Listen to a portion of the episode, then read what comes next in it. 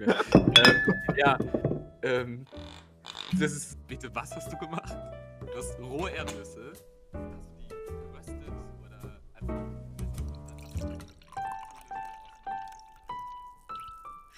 Okay. Aber ich würde sagen, es gibt wenig, was ich jetzt kategorisch ausschließen würde, zu sagen, nee, da gehe ich, möchte ich einfach nicht hingehen. Vielleicht ein bisschen der, vielleicht ein bisschen der Prostata-Bereich. Oh, wow. Also, ja. Oh. Ähm,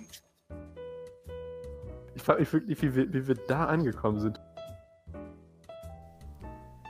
Hallo, herzlich willkommen zu einer neuen Folge von Rotwein und Tequila. Wir sind wieder da und ich freue mich auf die Folge, aber erstmal natürlich Hallo Robin.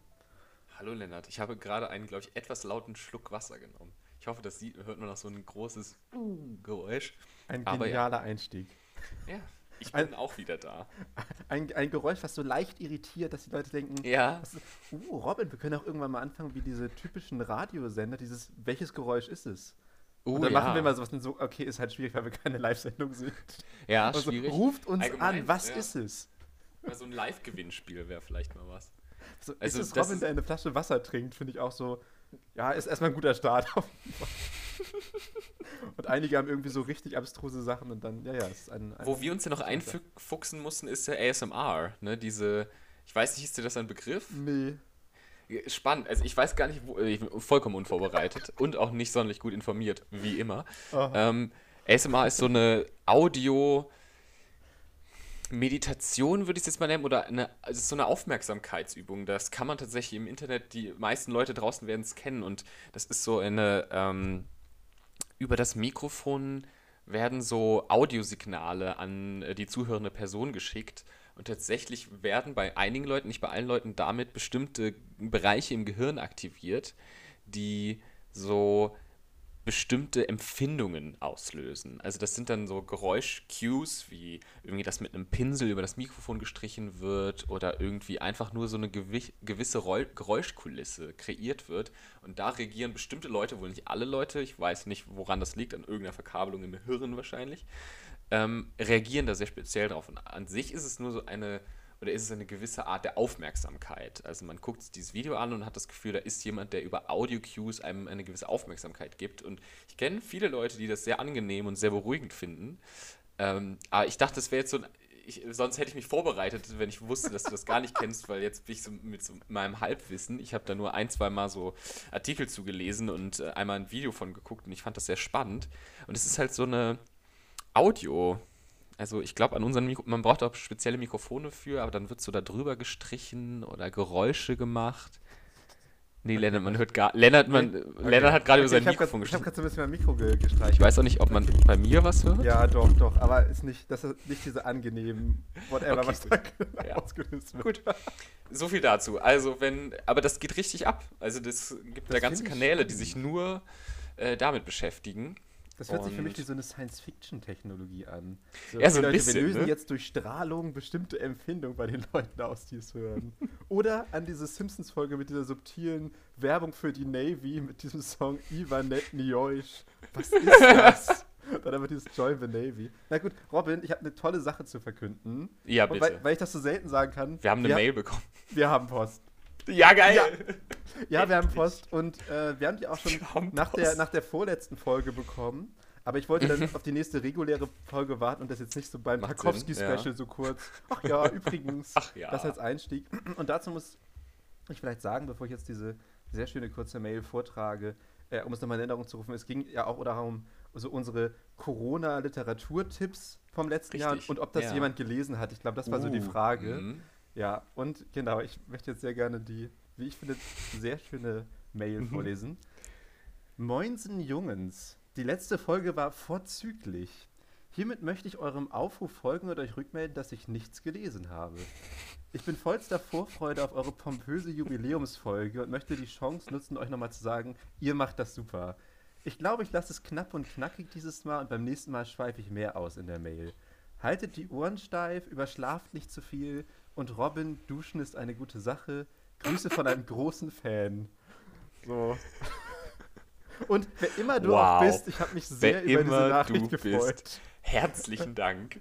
Ähm, also Schön, also, dass du nichts gelesen hast. Wie, wir, wir plädieren ja für Ehrlichkeit. Roto und Tegila, ein Plädoyer für Ehrlichkeit. Also das fand ich schon mal auch super. Einfach, dass das straight sagt, ja, ich habe nichts davon gelesen. Nee, und wie gesagt, ich, ich glaube, es war ja echt diese Frage, wir haben ja so super viel über Schlafen geredet in dieser Folge. Irgendwie ist ein sehr langer ja. Einstieg. Dementsprechend, das überschlaft nicht zu so viel. Aber ich weiß nicht mehr sogar, hatten wir auch noch über Duschen gesprochen? Hast du über Duschen gesprochen? Ich weiß nicht. Also den letzten Satz konnte ich nicht ganz zuordnen.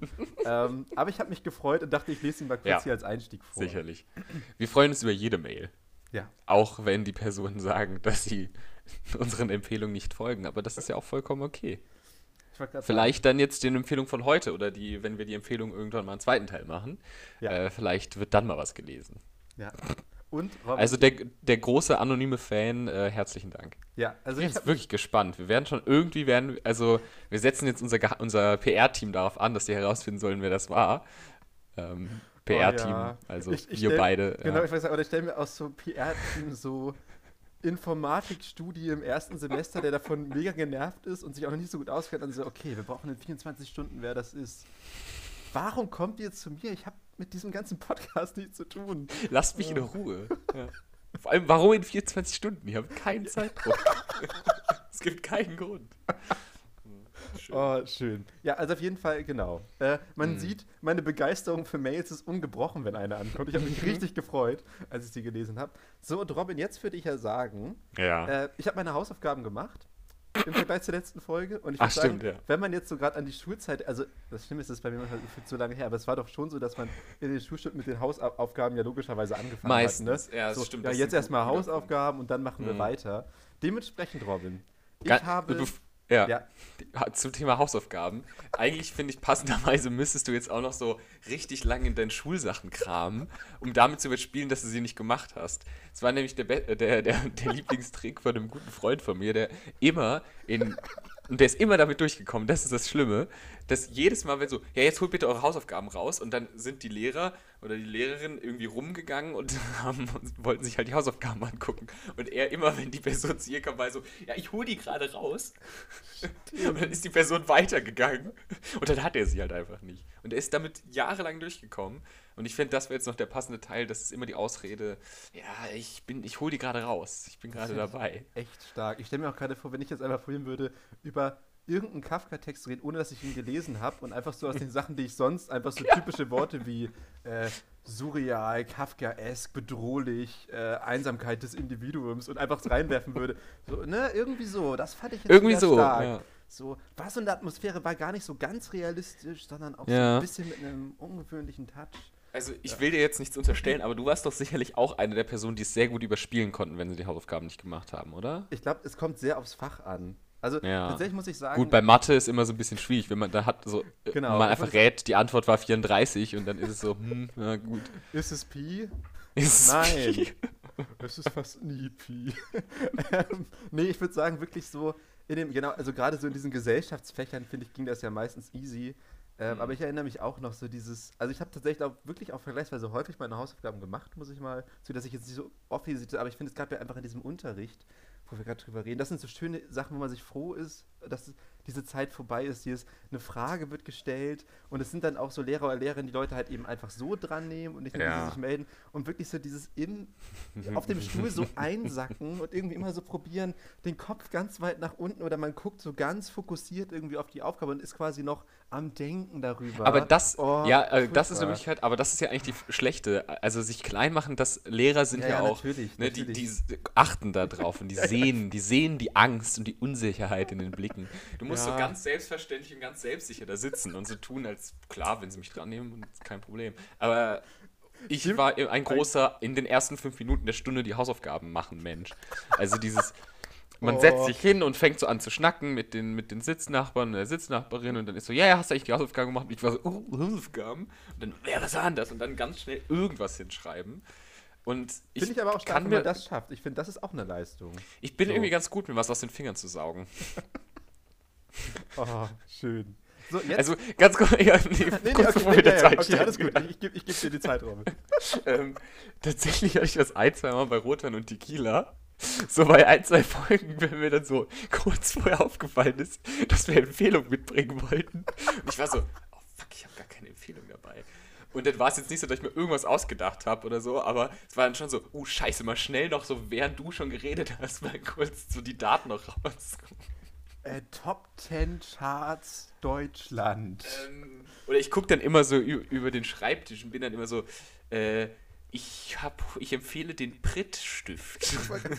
Diese neue Hip-Kugelschreibermarke, ich glaube, die, die geht ja bei den jungen also, Leuten so richtig ja. ab. Und ähm, schaut's euch an, Leute. Schaut's euch an. Schaut's euch an. Gut, jetzt aber zu den Aufgaben. Wir haben jetzt genau. lang genug den, den ja. Leuten, die sich nicht vorbereitet haben, Zeit gegeben, sich weiterhin vorzubereiten. Ähm, jetzt genau. ist aber mal Butter bei die Fische. Genau, ja, zur Hausaufgabe. Denn ich hab ja, wir haben ja in der letzten regulären Folge über Franz Kafkas Bericht für eine Akademie gesprochen und ich meinte halt, ja, ich kenne es halt nicht. Ähm, und dann wollten wir jetzt so, kann man da jetzt trotzdem gut drüber reden? Und da meinte ich, nein, komm, ich lese das jetzt bis zur nächsten Folge, so dass wir jetzt äh, drüber sprechen können. Ja. Und ich werde mal vielleicht ganz kurz äh, für Leute, die das jetzt nicht kennen, mal eine ganz kurze ja. Einführung geben. Bericht für eine Akademie ist eine Erzählung von Franz Kafka, erstmals 1917 erschienen, wirklich nur ein paar Seiten, nicht umfangreich. Wenn man sich mal einen interessanten Text irgendwie doch der Weltliteratur angucken will, kann man das schnell mal lesen. Und zu, zur ganz groben Handlung äh, beschreibt es eben einen, einen Affen, der in der Wildnis gefangen wird und schon auf dem Schiff, wo er dann quasi transportiert wird, anfängt, äh, die Menschen in seiner Umgebung sehr stark nachzuahmen. Und es geht letztlich so weit, dass er auch die menschliche Sprache erlernt und quasi so eine Art von, ähm, das, also überzogen gesagt wird. Menschen, die sich mit ihm unterhalten, merken manchmal gar nicht, dass er ein Affe ist, weil er sich dem Menschsein so vollkommen angepasst hat. Abgesehen natürlich von seiner äußerlichen Form, die unverändert ist. Aber das ist so das ganz grobe Setting. Und ich fand es super spannend, Robin, weil du ja gesagt hast, also in dieser Folge ist, findet auch ein Text, das du meinst, den du auch teilweise witzig oder humorvoll findest. Ja. Und ich war so, okay. So ist so, also ich finde so Kafka ja mega selten witzig oder So, mm. ist Rob, weil es gibt ja auch Leute, die sagen, da finde ich immer richtig witzig. Und dann ich so, ist Robin so einer von denen, der einfach immer bei Kafka sagt, voll lustig, ey. Dieser Josef K., wie der da gar nicht klarkommt in diesem Was System. Ihm? Ja. So, lol. Was ist da? lol. Ja. Und da war ich erst so, okay, ich bin so ein bisschen gespannt, was Robin mir sagen ja. wird. Jetzt habe ich es gelesen. Ich kann es auf jeden Fall verstehen. Es ist ja so ein satirisches Element, sehr klar erkennbar. Also ich glaube, eine der schönsten Formulierungen, suche ich auch gleich nochmal raus, die ich sehr witzig fand, aber es ist schon ein sehr satirischer Blick ja, äh, auf die Spezies Mensch, sage ich mal. Ja. Aber jetzt, wo ich es gelesen habe, würde ich, weil du ja wirklich gesagt hast, glaube ich, eine deiner Lieblingserzählungen überhaupt von Kafka. Mm, definitiv. Äh, ich also von so Kafka würde ich, würd ich sagen, ist meine Lieblingserzählung und es ist eine meiner Lieblingserzählungen überhaupt oder eine meiner lieblingsliterarischen Texte. Super ähm, spannend. Deswegen würde ich ja. gerne mal so ein bisschen, ja, kannst du ein bisschen sagen, was das für dich so auszeichnet, bevor ich dann nochmal ja. drüber rede? Also, ich weiß gar nicht, wie ich zu dem Text gekommen bin. Der kursierte dann, glaube ich, irgendwann in irgendeiner Theater- oder Schauspieldiskussion, weil irgendjemand erzählt hat, dass die Person das auf der Bühne aufgeführt hat. Und ich glaube, ich habe diesen Text von Anfang an auch in gewisser Weise als einen Bühnentext gesehen. Weil es fängt ja auch mit einer direkten Anrede an und es hat, ich finde, das ist ein Text, der sich sehr nicht nur zum Lesen, sondern auch zum Sprechen eignet. Also ein Text, der, finde ich, auch bis zu einem bestimmten Grad gesprochen werden muss, um, um die Situation irgendwie zu erkennen. Ich fand natürlich dieses, um das Wort jetzt mal angesprochen zu haben, das Kafkaeske, die Kafkaeske Situation des, des Affens, der vor den hohen Herren der Akademie steht und sein, sein Menschwerden rechtfertigen muss äh, und erklären soll, war schon so eine Situation, die ich von ihrer Idee so spannend fand. Also, weil das war so die Situation, der ich mir bewusst war, vor, ähm, bevor ich den Text gelesen habe. Okay, es geht um einen Affen, der vor, einer, äh, vor den hohen Herren der Akademie steht. Und ja, eben einen Bericht über sein äffisches Vorleben geben soll und dementsprechend auch sein, sein Mensch werden. Und ich bin jemand, der sich ganz grundsätzlich, da hatten wir jetzt auch schon drüber gesprochen, sehr für menschliche Evolution interessiert. Also die, die, das, tatsächlich das effische Vorleben des Menschen, der Menschheit äh, und das Werden, die, die, die, die Gratwanderung zwischen Tier und Mensch und diese Einzelstellung des Menschen, die, die wir in der Gesellschaft ja immer noch manchmal so ein wenig innehaben, wird hier so ein bisschen dekonstruiert. Ähm, es ist ein toll geschriebener Text, das ist, glaube ich, bei Kafka kaum noch notwendig zu sagen, dass die, die Wortgewandtheit, die, die Stimmung, aber auch die, die Stimmung in dieser Situation, die Situation, die kreiert wird und die damit verbundene Stimmung, die durch das Erzählte äh, gewonnen wird, einfach sehr beeindruckend ist. Dazu ist es ein kurzer Text, was mir immer hilft, als jemand, der mit, von langen Texten zwar sich auch durchbeißen kann, aber weiß nicht, ob ich so bald nochmal Moby Dick lesen wollen würde. Oder wenn ich mal den Zauberwerk lesen werde, dann weiß ich nicht, wie oft ich das tun werde. Und ähm, ein Bericht für eine Akademie bietet sich eben auch an, das fällt mir dann leicht, sich auch mehrfach mit dem Text auseinanderzusetzen, ist ihn einfach mehrfach zu lesen. Einzelne Passagen zu lesen, eine, einzelne Passagen im Kontext zueinander. Und je komprimierter dieser Text ist, desto mehr fällt es mir leicht, da eben eine, ein, ein Zusammenhang zwischen einzelnen Episoden innerhalb die, der, der Erzählung, aber auch einzelnen thematischen Aspekten herzustellen. Und deswegen finde ich ihn eben auch für Leute, die vielleicht sagen, Puh, Kafka, Schulliteratur oder selbst die, die sich viel mit Literatur beschäftigen und von Kafka vielleicht eher abgetört sind, kann ich einen Bericht für eine Akademie eben deswegen empfehlen, weil er auf eine Art auch sehr zugänglich ist im ersten Schritt, aber ein unglaublich tiefes, tiefes Futter an spannenden Ideen, surrealen, also es hat für mich eben auch so eine da wieder Python-eske Situation von diesem Affen, der vor der Akademie steht und da so ein in so einem teilweise ja bürokratischem Deutsch den, diesen, dieser Situation erklären muss. Also es ist ja eigentlich eine komplett surreale oder auch eine ganz existenzialistische Situation vom Affen, der zum Mensch geworden ist. Und das wird hier auf so eine trockene Art, ja, äh, es wird einfach berichtet, ja, dann habe ich das gemacht und das und die Episoden sind ja teilweise ban zwischen Banalität des, des Alkoholtrinkens zu irgendwie den Grundzügen der Menschheit. Äh, und dieser, dieser Sprung zwischen Banalität, Surrealismus und einer gewissen Gravitas, finde ich in diesem Text, das macht diesen Text so, so unglaublich spannend. Ja. Und ist ja, einer der Texte, den ich auch mir selber oft vorgetragen habe. Also das hilft mir manchmal, bestimmte Texte zu greifen, gerade kürzere Texte, gerade auch Lyrik, äh, hilft mir das dann manchmal in einer ruhigen Minute in meinem eigenen Zimmer, mir das selber vorzutragen, vielleicht auch mehrfach vorzutragen. Und gerade den ersten Absatz für einen Bericht für eine Akademie habe ich mir nun schon, habe ich schon mehrfach offen gesprochen und dadurch gewinnt man, finde ich, so einen gewissen Zugang zu einem Rhythmus, einer Dramaturgie und auch einem Tempo eines Textes, der gerade bei kürzeren Texten dann einfacher zu fassen ist. Ja, ja spannend, also weil du auch gerade so sagtest, genau irgendwie vielleicht auch für Leute, die jetzt sonst vielleicht auch mit Kafka nicht so sich irgendwie auskennen oder die bisher interessant fanden. Ich finde auch, es ist für einen Kafka-Text sehr klar und stringent erzählt. Also mhm. abgesehen von diesem kurzen ersten Irritationsmoment, da steht jetzt ein ja. Affe und redet von der Akademie. Aber danach ist die Geschichte ja wirklich so sehr klar nacheinander mhm. erzählt. Äh, und ich muss sagen, wir hatten ja auch bei der einen Folge neu schon mal darüber erzählt, so wie erzählt Kafka, dass ich es irgendwie auch äh, irgendwie so super finde. Er hätte ja auch einfach diese Geschichte erzählen können, irgendwie außenstehend, er hat eine Perspektive von einem Menschen, der diesen Affen beobachtet und man sieht einfach so Stück für Stück, wie er zu diesem Menschen wird und es mhm. baut sich langsam auf. Und dass Kafka aber wieder einfach dieses, diesen absurden Moment dann einfach hat, dass die erste Szene gleich ist. Ja, ich erzähle jetzt von meinem effischen Vorleben. Und wir haben gleich ja. so einen Affen von der Akademie, der da steht. Und ich muss sagen, ich fand jetzt ähm, zu, meinem, zu meinem generellen Lesereignis, ich hatte schon sehr hohe Erwartungen an die Erzählung, weil ich würde schon sagen, Bericht okay. der Akademie ist schon einer mhm. der, der, ganz berühmten Erzählungstitel. Also so wie mit mhm. irgendwie in der Strafkolonie, die Verwandlung ist schon, kennt man häufiger und war dann erstmal beim Lesen so, pff, ja, irgendwie gar nicht so viel passiert. Äh, ja. ich irgendwie gedacht, so, hm, war er so ein bisschen ja, enttäuscht, nicht weil ich die Idee interessant fand, mhm. ich hatte mir den Text viel äh, skurriler oder so vorgestellt. Verstehe, ja. Ähm, und auch in der Entwicklung unkonventionell, dass es noch stärkere Wandlungen gibt.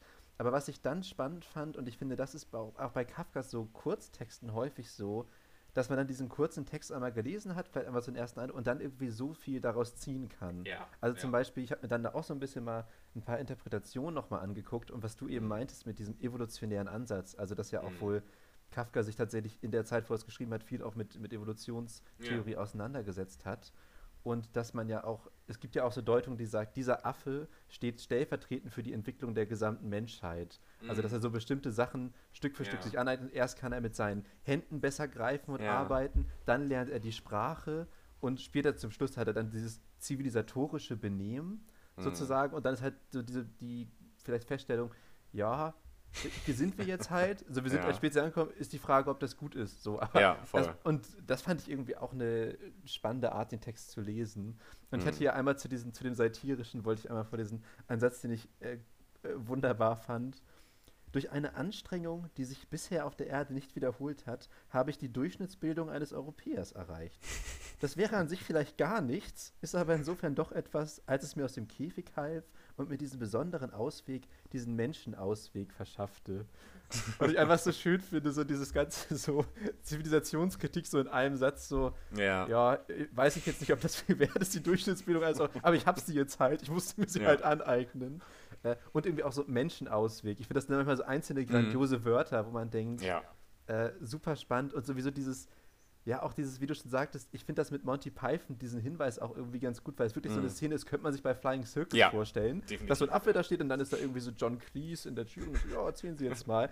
Und auch so dieses, ne, dass irgendwie so halt eine der ersten Sachen, die er halt von den Menschen lernt, ist halt sich zu betrinken auf diesem Schiff, ja. ne? So überhaupt nichts irgendwie Wertvolles. Und dass oder auch, ich glaube, es gibt ja eine Szene, wo gesagt wird, dass er teilweise irgendwie hygienischer oder sauberer ist als die mhm. Menschen gepflegter, weil die irgendwie ihren Mund gar nicht sauber machen. Alec zumindest seinen Mund irgendwie wieder sauber. Ja. Dann lernt er halt so, ja, richtig sich zu betrinken von den Menschen. Das ist so dieses, äh, ja, dieses, sag ich mal, dieses Menschenbild ist so spannend, so, das ja. so, so völlig gegen dieses, ja, wir sind jetzt irgendwie ne, die, die höchste Spezies auf dieser, auf dieser Welt oder so. Äh, und das fand ich schon sehr spannend. Hm. Also, ich meine, diese die Machtposition oder die Vormachtposition des Menschen wird halt immer wieder auch in, in Kleinigkeiten, finde ich, gebrochen. Also ich finde schon im ersten Satz oder in der Anrede hohe Herren von der Akademie, du hast halt direkt diese Situation von dem kleinen Affen, der vor den hohen Herren steht und hier eine, eine Rechtfertigungsposition eben einnimmt oder einen Bericht abgibt, den quasi aufgefordert wurde, äh, äh diesen Werdeprozess, eigentlich den Werdeprozess des Menschen, den zu berichten. Und im Laufe seiner Entwicklung, wie du eben gesagt hast, kommt er an einen Punkt, wo man, wo er und wir uns fragen, ist das jetzt, war das ein Fortschritt? ist der Aff, hat der Affe einen Fortschritt gemacht, dass er jetzt in der Form der westlichen Zivilisation angekommen ist? Ist das die, die Stufe der Evolution, die sinnig ist? Und es ist ja eben auch weniger eine, also diese Evolution ist ja keine Wahl von ihm. Er wurde ja gefangen und auf dem Schiff ja auch immer wieder, er hatte immer wieder Impulse oder Zwänge bekommen, sich in eine bestimmte Richtung zu entwickeln. Und gerade da fand ich auch immer, dass, dass es eine neben dieser evolutionären, irgendwie humangeschichtlichen Deutung, bin ich immer eben auch eine, eine gewisse, ein gewisser Kommentar auf Imperialismus ist oder auf eine westlich geprägte Weltsicht. Wir im Westen haben die Vorstellung, so, das ist zivilisiert. Das ist die Vorstellung, so muss der Mensch leben. Und in der, im Laufe der Geschichte und bis heute versucht der Westen unter anderem ähm, die, einen großen Teil der Welt anzugleichen an diese Vorstellung. Und in der Zeit 1917, das ist von den großen, sag ich mal, den, den, den dunklen und blutigen Tagen des deutschen Imperialismus nicht so weit entfernt. Und da kriegt, hat der Text eine Perspektive auf irgendwie auch diese, diese ähm, ja, fast schon surreale oder alberne, dieser alberne Imperialismus und dieses Wir sind das Zentrum der Welt und so hat ein Wesen, ein intelligentes zu, Wesen zu leben, um zivilisiert und berechtigt zu sein. Und alles, was sich daran angleichen will, muss sich rechtfertigen, muss uns einen Bericht abgeben. Und da finde ich, dass, dass dieser Text eben auch in, in einer der Lesarten einen, einen Kommentar darauf gibt und einen sehr kritischen Kommentar, aber das eben auf eine, auf eine Weise, die. Ja, ich weiß gar nicht, was das Adjektiv zu dieser Weise ist, aber auf eine Weise, die, die sehr spannend ist und einem abseits oder wie oft bei Kafka nicht die eine Möglichkeit. Es ist jetzt auch ein, kein reiner Satiretext auf westlichen Imperialismus, sondern er kombiniert das mit unterschiedlichen Thematiken. Und das macht ja meistens die große Werke der Literatur aus, dass es eben mehrere Lesarten gibt und mehrere Lesarten, die sich auch nicht, das ist die eine und das ist die andere Lesart, sondern die auch miteinander im Dialog stehen, die miteinander vielleicht auch im Konflikt stehen, aber alles in einem dadurch ein, in einem so kurzen Text so eine Bandbreite an spannenden Themen und Ansätzen findet. Ja, also erstmal finde ich eine super spannende Lesart, weil die hatte ich wirklich mm. gar nicht im Kopf beim Lesen. Mm. Aber genau, gerade wenn man so sagt, so, ne, das ist äh, würde ich sagen, in gewissen Bereichen fast noch die Hochzeit des Kolonialismus, diese Zeit, in der der Text entsteht.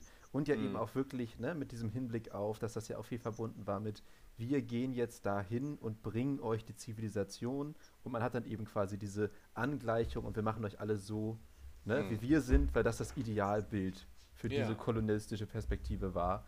Äh, und auch zu dem, was du gesagt hast mit diesem, genau, es ist eben nicht, man kann jetzt nicht sagen, ja, es ist nur eine Satire. Ich würde sagen, es ist auf jeden Fall ein satirischer Blick auf das Selbstverständnis, was vielleicht der Mensch an sich von sich hat. Aber es ist ja auf jeden Fall ganz wesentlich eben dieser Punkt der, der Assimilation und der zwanghaften Anpassung. Also ja. äh, dieser Affe sagt ja immer wieder, er musste sich anpassen, er hatte gar keine mhm. Wahl, es war seine einzige Chance, quasi irgendwie zu überstehen ähm, in, in dieser neuen, unbekannten Umgebung. Und äh, auch wenn man so überlegt, dass er, also dass er, es geht ja auch irgendwie darum, dass er ja letztlich se seine eigene Herkunft komplett äh, verleugnet und eigentlich nichts von dem noch übrig geblieben ist, was er mal war, sondern nur dieses neue Bild, was jetzt mhm. Leute von ihm haben wollen. Und ich würde schon sagen, das ist so, also das kann man ja auf jeden Fall sagen, dieser, dieses zwanghafte Assimilieren ist da ja ganz stark präsent und ist ja zum Beispiel auch etwas, äh, was zum Beispiel auch zu dieser Interpretation geführt hat, dass als so ein Kommentar zur jüdischen Assimilation in Europa ah, ja. zu lesen. Also mhm. so, das so gerade mhm. Max, Max Brod, der ja ein guter Freund von Kafka war, seine dann auch viele Werke nach Kafkas Tod veröffentlicht hat, äh, er hat gesagt, für ihn ist es eben dieser Text, dieses eine, eine jüdische Gesellschaft eben gerade auch mit mhm. diesem in der Diaspora, die quasi in Europa sich irgendwie mhm. zurechtfinden musste, die Frage, ähm, ja, wie weit, was gibt man alles von seiner Kultur und Tradition komplett auf, damit man halt ja. halt in dieser Mehrheitsgesellschaft akzeptiert wird ja. äh, und anerkannt werden kann. Und ich würde eben auch sagen, es ist natürlich einfach eine weitere Lesart. Ich habe das dann im Nachhinein da sehr stark gefunden in dem Text. Aber das würde ich auch sagen, das mag ich auch bei Kafka. Und ich meine, das haben wir ja auch bei Tarkovsky äh, besprochen mhm. kurz. Ich mag das eben, wenn, wenn keiner daherkommen kann und sagen kann, ja, das ist ja. die eine Interpretation, so ist das halt gemeint und so äh, müsst ihr das jetzt auch alle sehen, sondern diese Kafka-Texte bieten eben diese Vielzahl an Interpretationsmöglichkeiten. Und ich glaube, das ist ja wahrscheinlich auch etwas, warum er immer noch diese Popularität hat, immer noch viel gelesen wird, weil jedes Individuum einen anderen Zugang dazu haben kann und aus mhm. jeder persönlichen Situation daraus kann man so einen Text ganz unterschiedlich lesen, eben weil Kafka ja vieles so ne, irgendwie offen lässt, wie interpretiert man seine Texte. Und das mhm. fand ich jetzt zum Beispiel bei Bericht für eine Akademie wieder spannend, dann gar nicht so das Lesen an sich, sondern eher dieses, ja, was steckt da eigentlich so drin, was kann man da alles drin erkennen. Ja gibt einfach immer wieder in dieser Situation, und ich mag, glaube ich, auch an diesem Text eine gewisse Einfachheit, dass es eben, es ist die Situation vom Affen, der zum Menschen werden will und darüber einen Bericht abgibt. Und das ist an sich ein sehr einfaches Szenario, aber in dieser Einfachheit gibt es halt Situationen, die für mich so, oder beschriebene Situationen, die für mich so eine große, so ein großes Gewicht haben und eben schon in einzelnen Stellen, ich habe da nämlich auch noch eine meiner Lieblingsstellen, nämlich ganz kurz vor dem Ende, ähm, berichtet der Affe Rotpeter genannt übrigens, ähm, von seinem derzeitigen Stu Zustand. Also er gibt einen, einen Bericht darüber, wie sein Werdegang ist und ist dann, sag ich, an dem Punkt angekommen, an dem er vor der Akademie steht. Und bei diesem derzeitigen Zustand äh, erzählt er Folgendes. Komme ich spät nachts von Banketten aus wissenschaftlichen Gesellschaften, aus gemütlichem Beisammensein nach Hause, Erwartet mich eine kleine, halbdressierte Schimpansin, und ich lasse es mir nach Affenart bei ihr wohlgehen. Bei Tag will ich sie nicht sehen, sie hat nämlich den Irrsinn des verwirrten, dressierten Tieres im Blick. Das erkenne nur ich, und ich kann es nicht ertragen. Und dieser finale Satz oder der kurz danach gibt er noch einen, einen Abschluss, eine Abschlussbemerkung an die Akademie, aber die letzte, der letzte Part seines direkten Berichtes hat für mich so einen fast schon eine Tragik. Ich weiß nicht, ob das das finale Wort ist, das ich dafür wählen würde, aber er sieht, er hat ja dann, er, ganz abgesehen, dass es vielleicht auch ein Kommentar auf die Rolle der Frau in den intellektuellen Kreisen des, des frühen 20. Jahrhunderts sein kann, ist es aber auch einfach das Spiegelbild, das ihm gegenübersteht. Der dressierte Affe, der eigentlich ein, immer noch ein wildes Tier ist und mit diesem Spiegel von Rotpeter blickt auf diesen dressierten Affen und auf die, die Surrealität und die Einfältigkeit dieses Wesens, ist es, finde ich, auch nicht nur ein Spiegel von ihm auf sich selber, sondern auch von dem Menschen auf den Affen. Also ähnlich wie Rotpeter die halb dressierte Schimpansen anschaut, schauen wir Menschen diesen Affen an.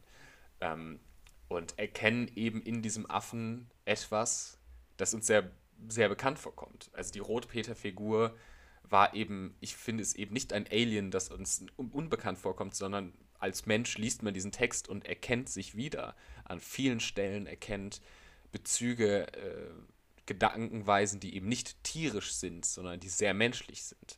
Und damit hält der Rotpeter und diese, die Geschichte des Rotpeters dem Menschen auch nochmal eine, einen gewissen Spiegel vor. Und das ist für mich einer der spannenden Aspekte, weil der kombiniert dann eben Sachen wie ganz grundsätzlich die, die evolutionsgeschichtliche Kontext, den dieser Text hat, aber auch gesellschaftlich wie die jüdische Assimilation oder der Imperialismus des Westens und viele weitere Punkte, die man bei dem Text finden kann, kombiniert er zu so einer zu einem Selbstbericht, weil eigentlich gibt uns gibt nicht der Affe einem der an, vor der Akademie einen Bericht, sondern wir geben uns selber einen Bericht und Kafka gibt uns einen Bericht. Ähm, und das finde ich macht diesen Text erstmal sehr zeitlos und so unglaublich spannend. Und ähm, jetzt, wo wir darüber gesprochen haben, ich hatte ihn tatsächlich jetzt kurz, also letztes Mal, als wir darüber gesprochen haben, danach nochmal gelesen, ist ein Text, den ich, wie gesagt, auch empfehle, mehrfach zu lesen. Ähm, weil er für mich erst im Lesen und vielleicht auch mal im Laut vorlesen, auch wenn sich da nicht jede Person mit, mit wohlfühlt, sehr empfehle das auch im lauten Vorlesen sich selber gegenüber, weil es diese Berichtssituation, diese Anredesituation hat, einfach eine, Kraft hat, weswegen ja ein eine akademie mit zu meiner Lieblingsliteratur zählt. oh, finde ich, hast du gerade so schön zusammengefasst, Robin. Ja. Ich muss trotzdem nochmal, äh, weil ja, sehr schon gerne. Schlusswort, aber ich wollte nochmal ein Zitat, äh, weil ich das auch nochmal schön finde, nochmal zum Abschluss zu diesem Menschenbild. Da ist äh, Rotpeter noch auf dem Schiff und dann ist das irgendwie, äh, oder nee, ich glaube, er ist schon dann, nee, er ist schon quasi jetzt in Europa angekommen und wird eben unterrichtet. Auf jeden Fall heißt es dann über einen seiner Lehrer, ähm, er war mir nicht böse, er sah ein, dass wir auf der gleichen Seite gegen die Affennatur kämpften und dass ich den schwereren Teil hatte. Und ich finde, das ist ja auch noch so dieses schöne, da kommt nochmal so richtig klar, naja, so weit sind wir Menschen doch nicht von einem, einem früheren archaischeren Zustand vielleicht mhm. entfernt und so dieses äh, sich so komplett über die Natur und andere Arten auf diesem Planeten stellen, dass das mhm. vielleicht doch ein bisschen was Überhebliches hat. Mhm. Äh, und irgendwie, äh, dass es ja dann diese Situation ist, er erkennt, sage ich mal, in diesem Menschen noch so etwas Affenartiges und trotzdem sind es aber nun mal die Menschen, die quasi zu den, zu den Herrschern der Welt so aufgestiegen sind und nach deren Regeln man jetzt einfach äh, ja. sich verhalten muss äh, mhm. äh, und keine Wahl hat. Aber irgendwie so dieses dann nochmal die Frage, so wie, wie berechtigt ist diese Position, die der Mensch übernommen oder aufgenommen hat, übernommen hat. Äh, auf diesem Planeten. Und das fand ich spannend, weil ich so denke, gerade das so überhaupt auch so mit diesem, äh, diesem ganzen Mensch-Tier-Kontext finde ich so, okay, das jetzt über 100 Jahre später, jetzt in diesen Zeiten von Klimawandel und so zu ja, lesen, ist definitiv. schon irgendwie dann, fallen an dann nochmal wieder neue Bezüge zu aktuellen Diskursen. dann denkst du, ja, mhm. das ist einfach äh, stark. Und was du gesagt hast mit diesen, das ist für dich immer ein, ein gesprochener Text eigentlich, den du dir so vorstellst. Und da habe ich beim Lesen auch nicht drüber nachgedacht. Aber natürlich würde mhm. ich auch sagen, naja, es ist halt ein Monolog, ein mündlicher ja, Vortrag. Ja. Und natürlich kann ich mir das irgendwie jetzt auch super spannend vorstellen, das mal so als Inszenierung auf der Bühne zu sehen. Hm. Ich meine, vielleicht klären wir mal, wie die Rechte sind, sonst gibt es mal ein Rotwein- und Tequila-Special, in dem Robin also, trägt einen Bericht für eine Akademie vor. Also ich glaube, das ist ja das Gute, bei Kafka sind die Rechte ja quasi abgelaufen. Ja. ja sonst, sonst hätte ich jetzt, sonst hätte ich hier jetzt auch nicht so locker drauf. Ja, ja genau, ja, eben. Ähm, Deswegen ist es, genau, Also von daher, ich glaube, dem steht nichts entgegen, eine, vielleicht. eine Bericht Wenn's für eine Akademie Rumpfer und also, Tequila-Lesung. Also, ja, die, die Rothahn und Tequila-Lisa, Tequila-Lisa, Tequila-Lesung äh, zu einem Bericht für eine Akademie äh, bleibt gespannt, vielleicht kommt da ja mal was. Das finde ich cool. Naja, sprechen wir nach der Folge mal drüber. Äh, sehr gerne. Aber wo wir so zwischen Mensch und Affe, zwischen dem Wilden im Menschen sind, haben wir noch ein weiteres kleines Thema für heute vorbereitet, Lennart. Ist, ist dem nicht so? So geniale Überleitung. Ich frage gerade so, ja. hä, was kommt denn jetzt? Ja, natürlich. Wir haben ein Thema, äh, das, das schleppen wir schon seit ein paar Monaten mit uns rum. Man kann es wirklich also, anders sagen. Man kann es vor allem doch anders sagen, weil wir schleppen es nicht nur seit Monaten drum herum, sondern ich glaube, wir schleppen das mit uns herum, bevor es diesen Podcast überhaupt gab, ist das Thema irgendwann aufgekommen. Also ich weiß, ja, dass stimmt, wir das im, im, studentischen Freiraum schon drüber gesprochen haben. Ja, ähm, richtig. Und das unter anderem eins der Themen war, die wir dann mal im Podcast, wenn wir mal einen haben, besprechen werden. Und ich oh. glaube, der Punkt ist jetzt gekommen. Finde ich auch so super. Ja, man muss dazu sagen, ganz aufmerksame Hörer und Hörerinnen werden sich an der früheren Folge, an das wir immer gesagt haben, lass uns doch mal das Tarkovsky Bigfoot Special machen. Ja. Da klang es nämlich mal an und wie einige Leute vielleicht gemerkt haben, wir haben das Tarkovsky Special gemacht natürlich äh, hoffe ich jetzt mal nicht, dass Leute die ganze Zeit dieses Tarkovsky-Special nur gehört haben und dann, okay, irgendwann kommt hier der Bigfoot-Part, denn es ist ja das Tarkovsky-Bigfoot-Special. Und ja. ich höre mir jetzt schon zwei Stunden über einen russischen Filmemacher des 20. Jahrhunderts an. Ähm, also ich hoffe, dass das nicht der Fall war oder dass ich dann zumindest trotzdem gut fand. Und wir haben uns dann doch dagegen entschieden. Wir haben lange Zeit ja. geredet, machen wir es als äh, Tarkovsky-Bigfoot-Folge und dann dachten wir, es passt einfach von der Stimmung und von den Themen nee. nicht ganz zusammen, diesen, diesen Break hinzubekommen von Tarkovsky zu, zu dem zu dem umfangreichen Bigfoot-Diskurs natürlich. Aber wir haben dann gesagt, natürlich mhm. wollen wir das Thema nicht unter den Tisch fallen lassen. Ja. Und ähm, ja, Robin, Bigfoot. Äh, ich kenne mich ja wirklich gar nicht aus. Also du bist ja. jetzt hier gerade der Bigfoot-Experte, zumindest kann man das sagen. In, in, zumindest, zumindest ja. in dieser äh, Konstellation. Also ja, das heißt ja nur, du bist eher Experte als ich und jetzt nicht das einer, der so bei NTV auftritt. Irgendwie, obwohl, laufen da überhaupt solche Dokus? Ach, ich weiß gar oh, nicht. das wäre mega. Das wäre mega, Robin. Aber ich finde, find, NTV könnte ich mir auch so vorstellen, dass die mir immer noch so Bigfoot-Dokus zeigen. Weil die ja dann, also nach diesen immer so, das ist eher so Kriegswaffen und so. Stimmt. D-Max, glaube ich. Ja, ja auf D-Max laufen die. Also habe ich mir sagen lassen. Okay, und auf jeden Fall, wir machen jetzt, liebe Leute, für euch, es gibt ein ja. kleines Bigfoot-Interview mit Robin. Und ich habe drei Fragen vorbereitet. Oh und natürlich äh, liegt es ganz in deiner Hand, wie ausführlich ja. und lange du ähm, reden möchtest. Und Nicht nur möchtest, sondern auch darf. Also wie viel ich hier verraten darf. ich wollte gerade sagen, also natürlich, was du da gesehen hast in der Wildnis, da, äh, da reden wir natürlich nicht drüber. Nee, nee. Aber genau, und zwar meine erste Frage, ich weiß auch gar nicht, ob du sie beantworten kannst, weil das war einfach nur, ich habe jetzt auch nicht recherchiert, muss ich zugeben, es würde mich einfach nur interessieren, weil ich finde so Bigfoot, Sasquatch, mhm. Yeti, das sind mhm. alles Sachen, die ich so einigermaßen zusammenpacken würde, äh, die, mhm. die, ich in meinem Kopf verbinde. Und da würde ich auch fragen, weißt du zufällig, wenn ich überspringen wir aber weißt du, ob das alles dasselbe ist, einfach nur mit unterschiedlichen Namen in unterschiedlichen Regionen, wo das so kulturell entstanden ist? Oder ob das wirklich immer noch jedes Einzelne was für sich ist? Kannst du das zufällig sagen? Das kann ich, kann ich sagen, ja. Hammer. Also es kommt tatsächlich bei, die, bei der ganzen Sasquatch-Bigfoot-Thematik sehr darauf an, wo du nachfragst. Also in tatsächlich diese, diese Bigfoot-Popkultur, äh, dieses mythische Wesen mit dem Namen Bigfoot konzentriert sich vor allem auf die äh, kontinentalen Vereinigten Staaten. Also vor allem im pazifischen Nordwesten wird es als Bigfoot bezeichnet. Die Sasquatch ist dann eher die Begre äh, Bezeichnung im, äh, ähm, in Kanada und ähm, ich glaube, dass, also da bin ich auch wieder nicht Experte, ich glaube, dass Sasquatch auch auf einen Begriff der äh, amerikanischen indigenen Bevölkerung zurückgeht. Also das ah, ist dann ein anderer Begriff. Yeti auf der anderen Seite ist ja wieder die andere Seite der Welt. Der Yeti ist ja die, das, der, das Äquivalent äh, im, im, Himalaya, also in der ähm, tibetanischen, nepalesischen und chinesischen ähm, Folklore.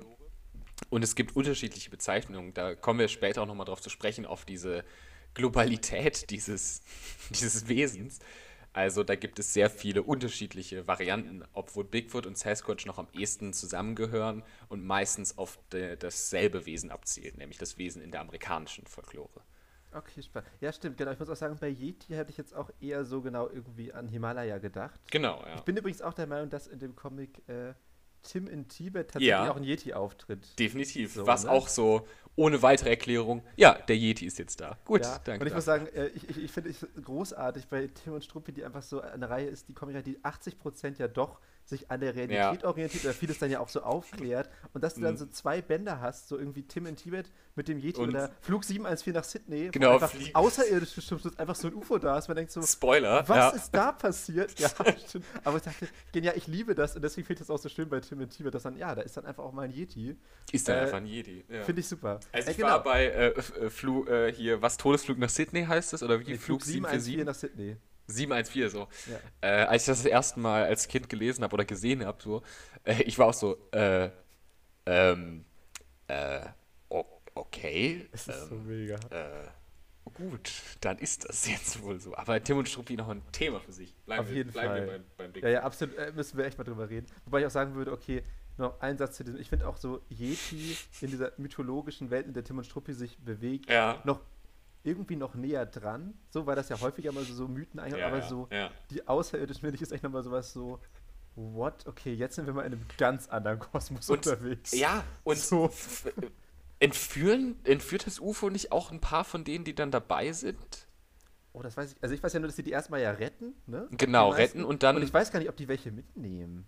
Ich meine, Gute weil die sind Frage. doch damit so ein paar von diesen, äh, von diesen äh, Piloten oder Räubern, weißt du, diesem Bösewicht, der sie ja da auf dieser Insel auch irgendwie verfolgt. Und ich mhm. meine, dass ein paar von denen dann im UFO, dass die nicht zurückkommen.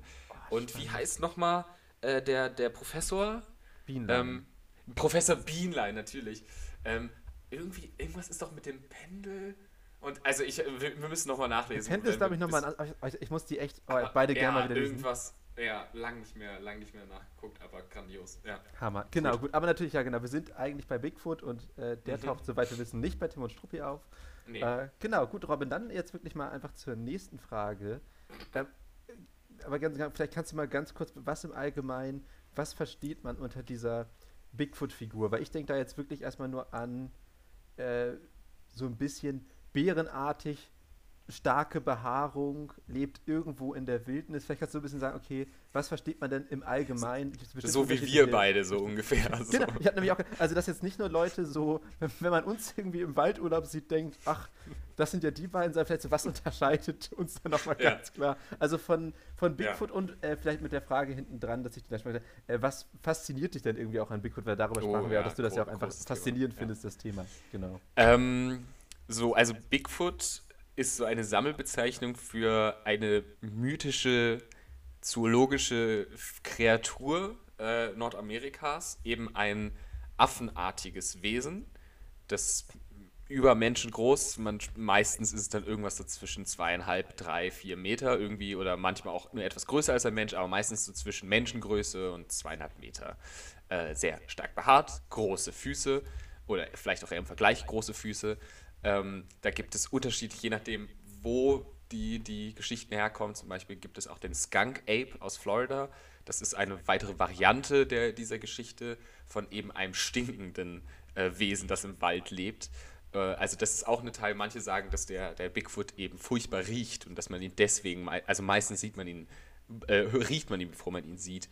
Und dann gibt es je nach Anekdoten halt unterschiedliche ähm, unterschiedliche Varianten oder Darstellungen, aber meistens geht es um ein braun bis rot gefärbten, affenartiges Wesen, das eben übermenschengroß ist und im Wald, in den Wäldern Nordamerika lebt, Nordamerikas lebt. Und wenn es um das Erscheinungsbild von, von Bigfoot geht, ähm, ist wohl die berühmteste, in Anführungszeichen, Dokumentation von Bigfoot der Patterson-Gimlin-Film. Das ist ein paarminütiger Film, der auch immer noch frei im Internet verfügbar ist. Äh, den kennt man auch. Also wenn man sich das anguckt, dann sind diese Bilder schon popkulturell irgendwie aufgegriffen worden. Das, das kennt man einfach, ähm, würde ich mal behaupten. Und da geht es eben, das ist eine wohl eine Aufnahme, ich weiß gar nicht von wann, das müsste ich jetzt nachgucken, irgendwann in den 50ern, glaube ich. Lass ich kurz, lass mich nicht lügen, 1967, genau. Ähm, wo eben dieser, wo Patterson, äh, Roger Patterson und Robert Gimlin diesen in, in, äh, in Nordkalifornien diesen Bigfoot wohl aufgezeichnet haben sollen. Und ähm, das ist so die gängigste, anerka anerkannte, man muss da immer bei bestimmten Adjektiven und Beschreibungen bei Bigfoot die äh, Quotation Marks setzen, anerkannte äh, Darstellung von Bigfoot. Genau. Okay, spannend. Ich habe es mir gerade angeguckt, würde ich auch sagen, ja, das Bild ist schon ne? mega, also die Bilder sind schon mega bekannt. Ja, und die ganz losgelöst von jeglicher wissenschaftlichem Hintergrund oder nicht, ist es einfach ein spannendes Zeitzeugnis. Selbst wenn es ein Fake sein sollte oder nicht. Also wenn nicht, dann äh, kriegt diese ganze Diskussion nochmal eine ganz andere Bedeutung. Aber gehen wir jetzt mal davon aus, dass es vielleicht kein echter Bigfoot ist, who knows, ja. ähm, ist es so oder so trotzdem einfach ein tolles Videowerk. Also es ist einfach cool. diese, diese Dün Ne? Ja, wer mal anderthalb Minuten Zeit hat und sich eine mehr oder weniger reale Aufzeichnung von Bigfoot angucken soll, den empfehle ich den Patterson Gimlin-Film. Ähm und was mich an Bigfoot fasziniert, gute Frage. Ich weiß, ich fand es irgendwie schon immer spannend. Ich finde grundsätzlich mythologische Figuren, gerade die, die nicht nur in, in Märchen und Sagen stattfinden, aber natürlich die auch, aber vor allem die die modernen Sagengestalten, weil wir alle kennen Sagengestalten des Mittelalters, der Frühgeschichte, die irgendwie in, in der Popkultur, in der Literaturwissenschaft, im, im Märchen und in Kinderliteratur irgendwie wieder auftreten. Aber man vergisst ja manchmal, dass es auch heute noch Mythenfiguren gibt. Also ähnlich ja. wie früher den Kindern vor dem großen bösen Wolf, die vom großen bösen Wolf gewarnt wurden, äh, gibt es eben auch heute noch mythologische Figuren. Und da gehört Bigfoot eben zu den großen Klassikern mit äh, dem Monster von Loch Ness, würde ich sagen. Sind ja. so die zwei großen westlichen ähm, mythischen Kreaturen.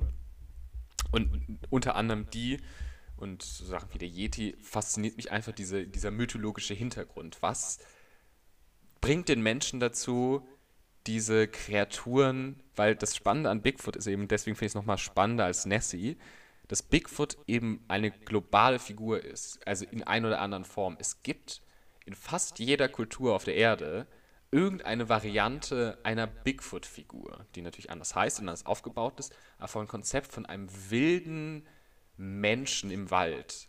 Das ist einfach eine Kreatur oder eine Figur, die find, kollektiv, auch da wieder, deswegen finde ich ganz schön, dass wir es mit einem Bericht für eine Akademie kombinieren, die kollektiv in irgendwie so einer menschlichen Vorstellung drinsteckt. Eben dieses, der Mensch, der wild im Wald lebt, das Unzivilisierte. Und das ist eben in Nordamerika der Bigfoot, äh, was weiß ich, in, äh, äh in China äh, der Yeti, es gibt es in Australien, in Südamerika, in Afrika, und eben auch in Europa. Also Figuren wie Rübezahl, würde ich sagen, ist vielleicht eine deutsche Variante des Bigfoots, vom, vom wilden, behaarten Riesen, der in den Bergen und im Wald lebt. Und äh, das sind so Figuren, die sich über irgendwas muss an denen ja faszinierend sein, wenn die über Jahrhunderte und bis heute in jeder menschlichen Kultur irgendwie stattfinden.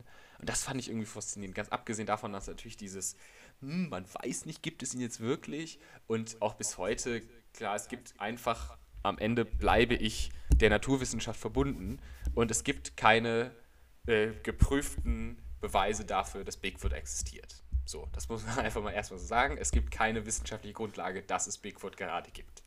Kann sein, ähm, dass wir jetzt ein paar Leute, die deswegen uns nochmal zugeschaltet haben, ja. wieder verlieren. Ja, kann gut sein. Aber ist das so. Aber ich meine, das ist nun mal auch da Wissenschaft, das ist ein Fakt. Ja. Die Naturwissenschaft, die Zoologie hat bisher keine Beweise dafür erhalten, dass es Bigfoot wirklich gibt. Ich will mich da jetzt gar nicht, ich bin kein Naturwissenschaftler, kann deswegen nicht sagen, Naturwissen, auf, also von den Sachen, die ich mich da gelesen habe, ist es unwahrscheinlich, aber es ist nun wie immer nicht unmöglich. Aber darum geht es auch eigentlich weniger, ob es ihn jetzt wirklich gibt oder nicht. Spannend ist einfach, dass ich habe die Zahlen jetzt nicht rausgesucht, aber das sind jetzt nicht ein paar Spinner, um mal diesen blöden Begriff zu verwenden, also diese Vorstellung von, öh, da sitzen irgendwelche bärtigen Männer im Wald und sagen, naja, da war Bigfoot. Es gibt das immer wieder, ähnlicher wie auch bei UFOs, immer wieder Leute, die dasselbe gesehen haben wollen. Natürlich, da gibt es unterschiedliche Arten, das zu erklären, von irgendwie auch einer gewissen gesellschaftlichen Vorstellung, so soll das aussehen. Und wenn man dann halt irgendwie einen Bär im Wald sieht, der sich an einem Baum kratzt, dann kommt man vielleicht, weil man diese Popkultur kennt, eher darauf, dass es Bigfoot ist. Nichtsdestotrotz. Ja ist da eine irgendwie eine grundlegende menschliche Faszination in diesem der wilde Mensch im Walde, ähm, die sich durch die ganze Welt zieht und eben bei Bigfoot so bis heute popkulturell irgendwie vertreten ist. Ganz abgesehen davon, dass ich Bigfoot ziemlich witzig finde. Also die Vorstellung. Also wie, Aber wieso wie, witzig? Ich weiß nicht. Es ist doch irgendwie eine witzige. Also gerade es gibt ja ähm, Harry and the Hendersons hatten wir schon mal drüber gesprochen. Sollten, also. Äh, Alter, ja. Mein, ich weiß nicht, wie mein, wir das eine, Bild gesehen haben. Oh. Ähm, einer meiner, äh, vielleicht mein Lieblings-Bigfoot-Film. Äh, die Hauptrolle spielt John Lithgow und es geht irgendwie um so eine Familie, die irgendwie so einen Campingausflug machen, dann Bigfoot anfahren und dann Bigfoot bei sich im Hause aufnehmen und das ist wunderschön und sehr bescheuert. Und da merkt man mal wieder, wie diese Vorstellung, zwischen diesem mystische, der mystische Mann im Wald oder die mystische Figur im Wald finde ich es eigentlich fast spannender noch dieses, irgendwie ist Bigfoot auch so ein bisschen bescheuerte Figur. Es ist dieser haarige Typ im Wald. Ich würde übrigens mal übrigens allen Leuten, die uns zuhören, empfehlen, ja. googelt mal bitte das Cover von diesem Film. Weil ja, ich weiß, Harry ich fand es so hammer. Das Cover ja. so, sieht so super aus. Einfach, also, also, also, heute würde man vielleicht sagen, so als Serie wäre das einfach so eine Bigfoot-Sitcom. Ja. So, ja, ja, genau, stimmt. Das ist so eine Bigfoot. Ja. Und es oh, ist dann so auch viele Haare gerade wieder. Ja, yeah, genau. Es ist immer so, es gibt diese grandio, es gibt einfach sehr gute, gute Szenen in diesem Film. Also vielleicht sollten wir irgendwann mal so ein Live äh, irgendwie äh, Watch Together Format machen. Dann müssen wir unbedingt Harry and the Hendersons gucken. So ein guter Film. Ja. Er heißt auch natürlich auch Harry. Also, das ist so ein Gag, der schreibt sich von selber. ähm, ja. Oh, Hammer. War, war, mir nicht mal aufgefallen mit Harry. Ja, das ist gut. Ähm, Mega. ja, und Bigfoot irgendwie. Also, ich hab mal, ich weiß nicht, ob du Jane Goodall kennst. Äh, doch, also eine, also genau. Ja. Also, also habe ich mich nicht viel mit ihr beschäftigt, aber als so ja. sehr berühmte ja Affenverhaltensforscherin. Genau, vielleicht als kleiner Kontext, Jane Goodall ist eine vor allem in, in der Öffentlichkeitswirksamkeit einer der bekanntesten äh, Primatenforscherinnen, ähm, die unter anderem da mal gefragt wurde, ob sie denn glaubt, dass es Bigfoot gibt. Und äh, sie hat irgendwie gesagt, dass sie glaubt, dass es ihn gibt, beziehung oder hat das dann korrigiert, dass sie will, dass es ihn gibt. Ähm, und das kann ich sehr gut nachvollziehen. Also auch die ist Naturwissenschaftlerin und ne, es gibt wenig Beweise dafür oder kaum sag ich mal, kaum eine wissenschaftliche Grundlage dafür, dass diese, dass eine Population an Bigfoots in Nordamerika leben kann, aus zoologischer Sicht überhaupt. Aber der, der Wunsch danach, dass es irgendwie dieses Wesen gibt, ist dann vielleicht manchmal größer. Ähm, ganz abgesehen davon, dass es ja auch in, in evolutionsgeschichtlich ja, Perspektive auch eine Grundlage für diese, für diese Figur gibt. Also mehrere Verwandte der Affen, mehrere Verwandte der Menschen, die eben quasi diese Bigfoot-Figur sind. Also es gab unter anderem den Gigantopithecus in, in, in Asien, der ein, ich glaube, drei Meter großer Affe war, ein Verwandter, also ein Nachverwandter des Orang-Utans, der... Abgefahren. Ja, oder in Afrika gibt es auch, ähm, sage ich mal, Fossilien, die belegen, dass es eben einen über Homo sapiens großen Menschenverwandten gab. Und irgendwas steckt da, glaube ich, auch in uns drin, ähnlich wie der Rotpeter das wissen wir, glaube ich, alle, dass in uns irgendwie so ein Bigfoot steckt und irgendwie vielleicht auch einfach nur die Vorstellung, dass wenn der Mensch einfach nur lang genug im Wald liegt, wird er zu Bigfoot und da ist irgendwie was, was Urzeitliches in uns drin. Ja. Spannend. Und wer weiß, also ich wäre der Erste, der sich freuen würde, wenn jetzt so in. Also, das wäre mal eine Nachricht, gerade in diesem Jahr, wenn ihr so 2021 so. Also, es passiert ja genug und irgendwann so einfach. Ja, und äh, übrigens, es gibt Bigfoot. das wäre so mega. So also, Bigfoot, einfach. Bigfoot wird sich ja. jetzt erst bei den Kameras stellen. Die erste offizielle Pressekonferenz von Bigfoot. Oh, das wäre so mega. Ich stelle mir gerade so vor, irgendwie gut. so: Bigfoot äußert sich wegen Corona erstmals der Menschheit gegenüber. Und so, ich möchte sagen, die Lage ist ernst passt auf. Ich habe lange ja, Zeit mich rausgehalten ist, aus allem. Ja. So, aber jetzt Weil, muss ich was sagen. Äh, äh, Bigfoot hat tatsächlich zum Anfang der Corona-Pandemie eine, eine Renaissance erlebt, weil es tatsächlich Natürlich. so ein bisschen, weil Bigfoot so ein bisschen zu so einem äh, Maskottchen der Social Distancing Bedeutung geworden wurde, weil es war halt so Bigfoot Social Distancing since 1967 oder so. Und es ist halt seid wie Bigfoot, bleibt im Wald, seht keine anderen Menschen, äh, steckt die oh. anderen nicht an. Und Bigfoot, ja, Bigfoot ist kein Superspreader, Bigfoot ist im Wald und passt auf sich auf und passt auf euch auf. Und Bigfoot ist solidarisch und kümmert sich um die Gesellschaft. Seid mehr wie Bigfoot. Das ist so mega, Robin. Hammer. Oh, ich, ich es großartig. Ja, ähm, also ich habe hier auf meinem auf, auf dem Laptop noch den, den Tab mit Harry and the Hendersons offen und das ist langsam verstörend, dass mich Harry da die ganze Zeit anguckt und er weiß, was ich getan habe. Und also googelt mal Harry and the Hendersons. Das ist wirklich toll. Ja. Aber äh, genau noch wieder zu diesem Oh, also Roman, erstmal, ich finde es sehr schön, dass wir darüber gesprochen haben. Ja. Äh, Ein wunderbares Gespräch mit dir. Äh, aber ich muss auch sagen, nochmal so ein bisschen zu diesem mythologischen zurück, dass ich ja, ja wirklich mal so ganz unabhängig finde. Ich finde, das ist ja wirklich eine super spannende Frage. Also mm. Ich mhm. meine, das hat man ja auch nicht nur bei Bigfoot, sondern wirklich, warum ja. gibt es so bestimmte Wesen oder Figuren, die hm. gefühlt in, in, auf sämtlichen Kontinenten in Kulturen hm. aufgetreten, die quasi keine unmittelbaren Berührungspunkte zur damaligen Zeit hatten. Also ich weiß immer, ich kenne mich da jetzt alle nicht gut, aber man sagt ja immer zum Beispiel, dass so Drachen oder drachenähnliche ja. Wesen, was ist, was du in so vielen Kulturkreisen irgendwie findest und Vorstellungen. Und das finde ich schon auch spannend. Also was sind das so für, für, für Urmuster irgendwie in der hm. menschlichen Vorstellung, dass so, sowas an verschiedenen Orten immer mal wieder entstanden ist. Und ich würde ja auch sagen, ähm, vielleicht ja auch das, gerade du meinst, es gibt eben noch diese, diese modernen Mythen und man muss ja sagen, es ist ja äh, so unfassbar wenig mittlerweile. Also ich sag mal so, die, die ja. Welt der Mythen ist ja seit der frühen Neuzeit immer kleiner geworden. Ja. Äh, und ich meine jetzt übrigens äh, wirklich mythische Wesen, Verschwörungstheorien leider nicht, die sind nicht ja. kleiner geworden. Vielleicht um das mal kurz, Bigfoot ist keine Verschwörungstheorie. ja. Und das ist, die Mythen und Urban Legends funktionieren nochmal anders als Verschwörungstheorien. Da, da ja. kennen sich andere Leute deutlich besser als wir drin aus, wie sozial die nochmal anders aufgebaut sind. Aber ich würde mal sagen, dass der Bigfoot und mythische Figuren eher auf einer anthropologischen und friedliebenden Idee basieren, vielleicht sogar auf einer Naturschutz-Idee äh, Naturschutzidee basieren und weniger auf, äh, auf rechtem Gedankengut. Ja. Also, also, ja. Ja, ich glaube auch. Also zumindest nicht jetzt irgendwie genutzt werden soll, auf irgendwelche politische Stimmung. Also hoffe ich mal, dass Bigfoot hoffe ich dafür mal. Also, nicht äh, missbraucht Fände ich auch spannend, wie Bigfoot jetzt noch instrumentalisiert wird, aber das kriegen die Leute auch irgendwie hin. Äh, du, ich wollte gerade sagen, also, ähm, äh, anderes Thema, möchte ich jetzt gar nicht. Anderes Thema, ja. ähm, aber das nicht, dass ich mich jetzt hier noch irgendwie über was ärgere.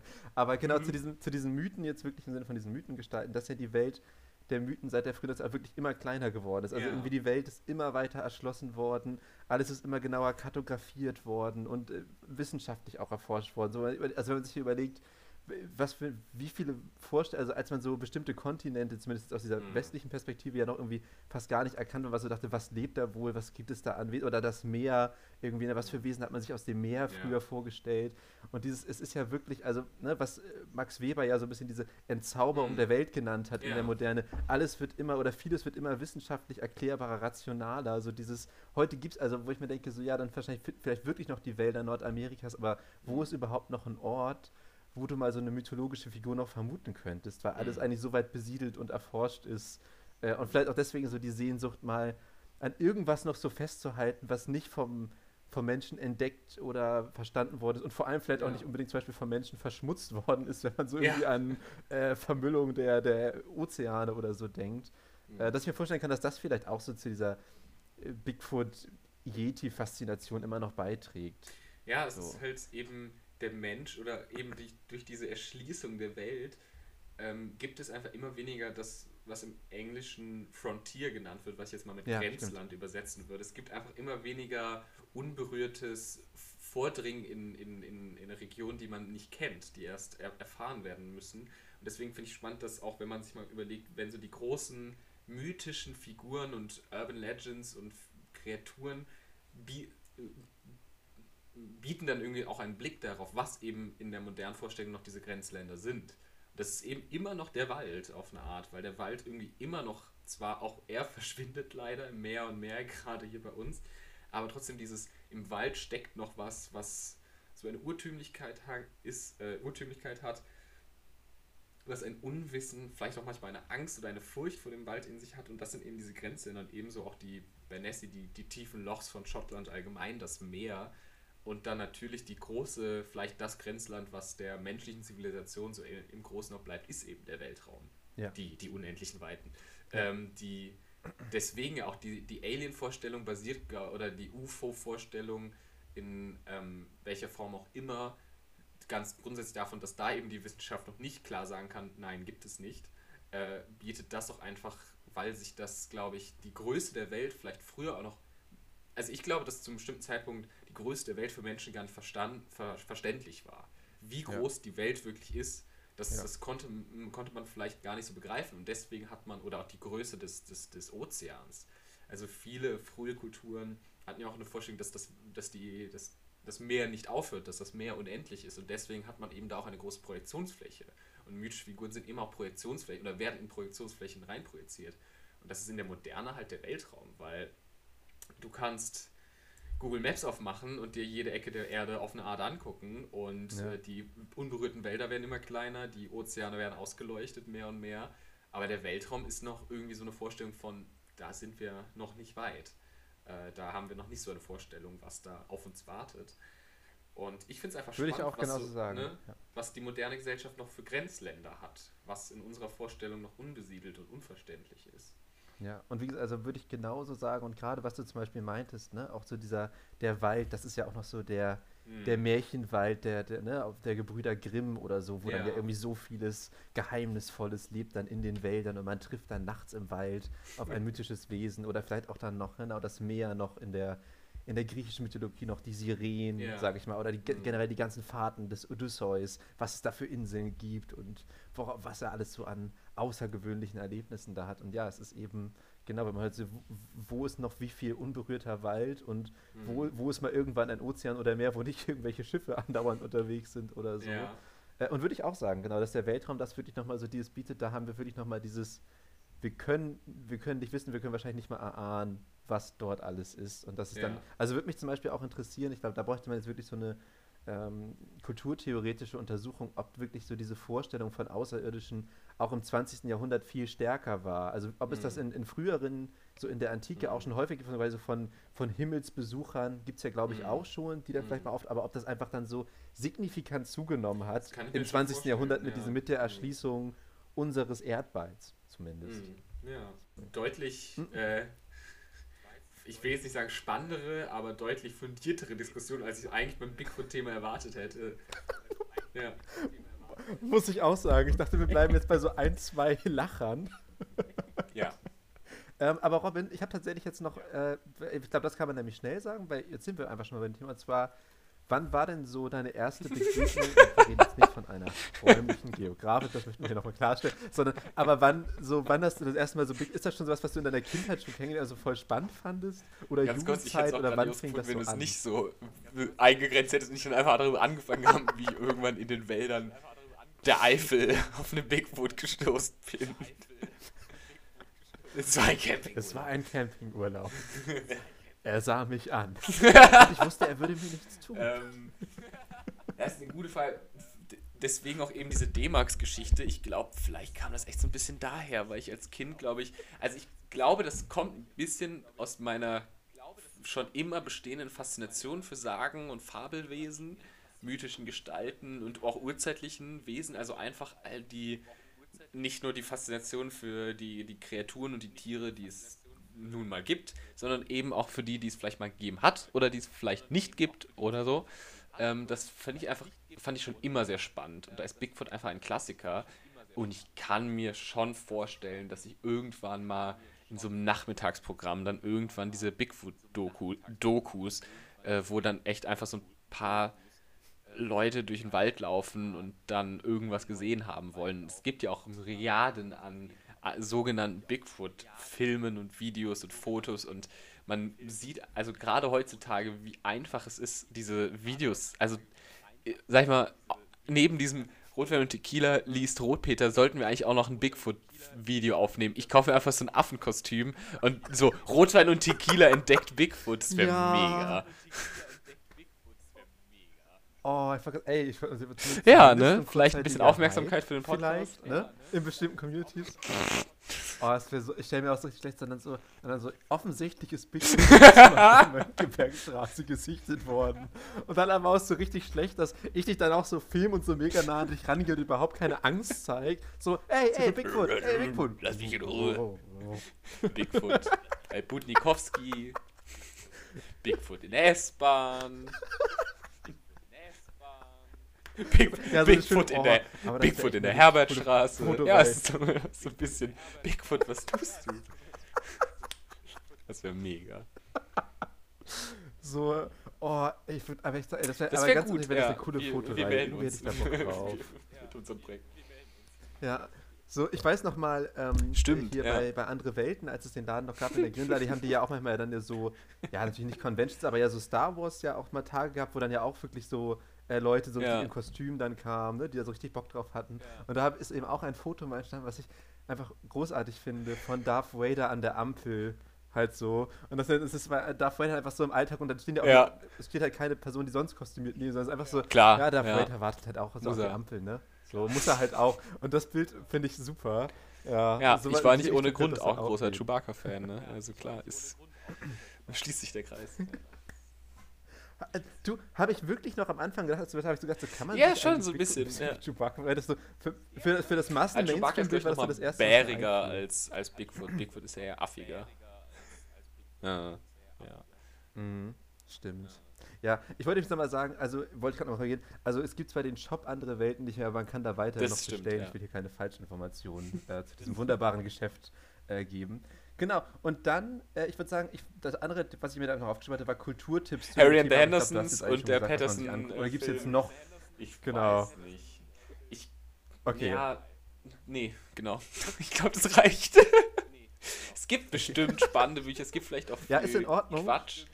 Es gibt noch den Podcast, da habe ich mir die Folge tatsächlich selber noch nicht angehört, uh, Wild Thing äh, der sich auch mit mythologischen Figuren beschäftigt. Da Aha. bin ich aber noch nicht versiert genug in den Folgen. Ähm, die haben aber, meine ich, auch eine Folge zu Bigfoot ja. gemacht. Aber da kenne ich mich jetzt nicht gut genug aus, aber vielleicht komme ich das nächste Mal darauf zu sprechen oder wahrscheinlich auch nicht. Aber guckt einfach mal nach. Ähm, es gibt genug Leute, die sich eben auch auf einer nicht ganz so unwissenschaftlichen äh, Art sich vielleicht auch mal mit diesem Thema mythologische Figuren und so auseinandersetzen, was ich auf jeden Fall äh, empfehlen kann. Da fällt es mir gerade auf, obwohl die auch keine Folge zu Bigfoot an sich, aber auf jeden Fall zum Yeti und vielen anderen äh, mythologischen Figuren gemacht haben ist der YouTube-Kanal Storied. Storied ist von PBS Digital Studios. Das ist äh, PBS ist ein äh, Fernsehsender in den USA, die sehr ein sehr cooles äh, ähm, digitales Programm haben und da mehrere Kanäle, unter anderem auch Ions, den ich schon mal Lennart empfohlen habe, der sich eben mit urzeitlichen Wesen auseinandersetzt und auch da sehr wissenschaftlich mit umgeht. Aber vor allem Storied beschäftigt sich vor allem erstmal auch mit Literatur, aber auch mit mythischen Figuren. Die haben eine Kategorie, die Monstrum heißt, in der sie sich, ich glaube, alle zwei Wochen wirklich aufwendig auch animierte und zusammengesuchte ähm, so 10 bis 20-minütige Vorträge halten. Das ist immer dieselbe Anthropologin, meine ich, Emily Sarker, die da diese Figuren vorstellt und haben was zu Loch Ness gemacht, ähm, haben was zu Medusa gemacht, zum Zyklopen, was weiß ich, zu ganz vielen, zu Baba Yaga aber auch neben den vielleicht bekannteren mythologischen Figuren eben auch zu mythologischen Figuren aus äh, Kambodscha oder aus Afrika, aus afrikanischen Kulturen, aus Schottland, aus Südamerika, aus Haiti, also ganz unterschiedliche äh, Figuren, die man vielleicht im Gegensatz zu Bigfoot und Yeti und Nessie vielleicht nicht im ersten Moment dran denkt, die aber auch immer eine spannende Perspektive haben und sie setzen das eben immer in einen anthropologischen Kontext. Also immer auch in eben die Sichtweise, was, was hat das für eine Bedeutung für die Gesellschaft der Zeit? Was sind da vielleicht, was sind Kontexte? Woher kommen diese, äh, diese Zusammenhänge? Wie könnten diese Figuren entstanden sein und wie könnten, sind sie heute zu, zu, zu verstehen? Und bieten da wirklich auch immer eine spannende anthropologische oder sozialpolitische ähm, Sichtweise drauf. Also große Empfehlung, äh, die Serie Monstrum vom YouTube-Kanal Storied. So. Äh, Dann habe ich doch noch eine, eine kulturelle Empfehlung. Ja, top. Ähm, okay, ich glaube, ja, jetzt würde ich langsam das Thema wechseln. Ja. So, weil ich glaube, wir haben das Und zwar wollte ich dich äh, nämlich einmal nur fragen, weil wenn du ihn jetzt nicht gesehen hast, äh, müssen wir nicht viel drüber reden. Mank habe ich hast nicht du Mank zufällig schon gesehen? Mank bei Netflix. Gut. Okay. Ja, gut. Okay, äh, äh, so viel schon mal dazu. Gut. okay. äh, also, weil ich glaube, ich hätte können wir noch ein bisschen ausführlicher. Ja. Aber ganz kurz vielleicht nur äh, für alle Leute, die jetzt gerade zuhören, gibt es jetzt momentan bei Netflix und der Film Mank erzählt die Geschichte des Hollywood-Drehbuchautoren Herman Mankiewicz, in 30er, 40er Jahren erfolgreicher Autor. Unter anderem äh, hat er das Drehbuch von Citizen Kane geschrieben, ja einer der berühmtesten Filme, das also, war ja un jahrzehntelang ja sogar immer bei diesen ganzen Kritiker, Kritikerinnen-Listen der beste Film aller Zeiten. Äh, und wenn man dem Film glauben kann, hat Mankiewicz das Drehbuch eigentlich alleine geschrieben, aber offiziell ist es auf jeden Fall Orson Welles und Mankiewicz. Äh, und genau, ich hatte das mhm. gesehen und äh, Gary Oldman spielt diesen Drehbuchautor, und ich würde sagen, ja, als Film nicht unbedingt jetzt super außergewöhnlich inszeniert oder so, sondern ja, es geht halt um diese Figur. Aber diesen, diesen Mankiewicz, diesen, äh, sag ich mal, äh, alkoholsüchtigen, sozialistischen Drehbuchautor in diesem Hollywood-System der 30er, 40er Jahre, der sehr schlagfertig auftritt, finde ich jetzt einfach eine super spannende Figur. Ich kannte ihn vorher überhaupt nicht einfach eine sehr interessante Biografie, die man da so vermittelt bekommt. Äh, klar, Gary Oldman spielt den sowieso super, keine Frage. Aber kann man sich, finde ich, sehr gut mal angucken. Äh, geht jetzt ja auch mhm. als der Favorit, glaube ich, äh, mit zehn Nominierungen oder so ins Oscar-Rennen dieses Jahr. Und ich würde jetzt sagen, ja, war für mich jetzt kein ja. Film, wo ich sage, wow, hat mich richtig umgehauen. Ja. Aber ich fand, es war eine ganz coole Geschichte. Und äh, ich mag grundsätzlich dieses, ich habe das Gefühl, so Filme über Drehbuchautoren, sag ich mal, ist ja jetzt irgendwie so in den letzten Jahren häufiger mal so ein Trend. Und ich finde es eigentlich ganz schön, dass man sich jetzt mal, weil das sind ja schon gefühlt Leute, denen man irgendwie selten viel Aufmerksamkeit schenkt, mhm. sondern man mhm. fragt so, wer spielt in dem Film mit, wer sind die Stars? Dann natürlich schon häufiger noch, wer hat Regie geführt, aber irgendwie so, ja. okay, wer hat das Ganze überhaupt geschrieben? Ist jetzt ja nicht ja. so ein Thema, was so häufig in den Fokus gerät. Äh, und das fand ich ganz gut. Und was ich jetzt bei Mank nochmal schön fand, auch jetzt um gar nicht zu lange über Citizen Kane zu reden, obwohl, ach, vielleicht sogar doch kurz, aber das ist so schön ist, dieses, ähm, dass er halt dieses Drehbuch schreibt und äh, irgendjemand ihm sagt so, ja, das wird halt so keiner wird diesen Film verstehen. So, sollen die da irgendwie, sollen die dann äh, sich da irgendwie aufschreiben, wann was stattgefunden hat oder wie stellst du dir das vor? Äh, weil dazu muss man vielleicht sagen, Citizen Kane war einer der ersten zumindest so populären Hollywood-Filme, der nicht chronologisch erzählt hat, sondern wirklich mit Zeitsprüngen gearbeitet hat äh, und eben auch viele unterschiedliche Perspektiven, also subjektive Erzählweisen auf eine Figur hat, diesen Kane, der da die Hauptfigur ist, wie hat man ihn gesehen und es gab sowas zwar auch schon, teilweise auch, also so äh, D.W. Griffith hat das schon in Intolerance in der Stummfilmzeit gemacht, aber ich würde mal sagen, in diesem breiten Hollywood-Kino war Citizen Kane einer der ersten, wie gesagt, wir erzählen jetzt nicht die Geschichte von Anfang bis Ende, sondern wir springen sehr häufig in der Zeit äh, wechseln die, die Handlungsorte. Und irgendwie finde ich es schön, dass Mank das nochmal wieder zeigt, so wie revolutionär das damals ja. war, was man sich heute einfach nicht ja. vorstellen kann, weil das ja eher unser Standard erzählen muss. Da mittlerweile war es so, ja, wir haben so eine Rahmenhandlung und dann machen wir mal so ein paar Rückblenden und erzählen dann irgendwie eine Biografie, äh, was damals aber eben außergewöhnlich war. Und das fand ich, äh, finde ich irgendwie ganz schön, wie er das mal wieder so in Erinnerung ruft, dass es doch damals eine sehr beachtliche Leistung war, was Herman Mankiewicz da geschrieben hat. Und Robin ist vielleicht trotzdem doch ganz kurz, auch gar nicht lange, aber deine Meinung zu Citizen Kane? Mal eben also, kurz. Ähm, vielleicht kurz zu, zu Mank noch. Ähm, ja. Ich weiß, ich werde ihn mir bestimmt früher oder später angucken. Ähm, Gary Oldman geht halt immer. Ich weiß nicht. Ähm, ja, ich Als ich diese Oscar-Sache gelesen habe, habe ich schon wieder so kolossal das, das Brechen bekommen. Nicht mal, weil ich nicht weiß, wie gut der Film ist, sondern oh, ein Film über Hollywood wird von Hollywood zum Oscar nominiert. Nee, bitte, bitte. Guck mal, wie toll. Oh, es ist immer Filme über Filme. Es ist immer das. ja, ist natürlich, ja, ist natürlich ist, oh. eine sichere Bank meistens. Aber ich würde zum Beispiel, aber ich würde zum Beispiel zu Mank sagen, glaube ich, auch ein Film, der so. Und damit finde ich, find ich ja interessant, dass man das häufiger irgendwie mit anfängt, diese, ähm, zumindest ja, das nicht so ja. verklärt, sondern so ja. dieses, auch so dieses Studiosystem der 30er, 40er mal so sehr kritisch beleuchtet und irgendwie so sagt, so, ja, was waren das eigentlich damals für Strukturen, wo man ja jahrzehntelang gar nicht drüber gesprochen und was waren das so vor allem so die Studiobosse als so alleinige, autoritäre mhm. Chefs, die irgendwie machen konnten, was sie wollten und so. Äh, und glaube ich auch Mank immer als so eine gerade mit seiner so extrem sozialistischen Position, ja. der immer so eine Figur ist, die da eigentlich immer so gegen anrennt ja. oder so in diesem System. Ja. Aber ich verstehe natürlich, was du meinst. Dieses Filme über Filme ist, glaube ich, eines der typischen Standardthemen. Aber ich muss sagen, ja gut, das halt ist Geschmackssache. Ja. Aber das es ist ein anderer Diskurs. Ähm. ich mache ich mir jetzt unbeliebt, wenn ich sage, ich habe irgendwie keine große Meinung dazu. Ich habe ihn halt, ne, ich habe ihn halt gesehen. Nee, ich glaube nicht. Und man weiß, was Citizen Kane ist. Und klar, ist ein guter Film äh, kann man gut gucken. Ähm, ist nett, äh, spannend, ist historisch spannend, aber keine, also überhaupt keine persönliche Beziehung dazu, also so gar nichts. Es war spannend, ihn mal gesehen zu haben und mal zu verstehen, auch mm, vor allem im Nachhinein zu verstehen, was ist daran revolutionär gewesen oder warum ist er vielleicht auch mal zu Recht und mal zu Unrecht vielleicht in diesem, in diesem ähm, Olympus-Status, den dieser Film manchmal hat in der, in der Filmgeschichte, aber ich habe halt einfach keine, wirklich quasi keine große Meinung zu diesem Film, muss ich gestehen. Also irgendwie, ne? Ja. ja. Geht mir aber ähnlich. Also ich muss auch sagen, so irgendwie guckt man natürlich mal, mm. so gerade als vielleicht so Filmfan, muss man den ja immer geguckt haben.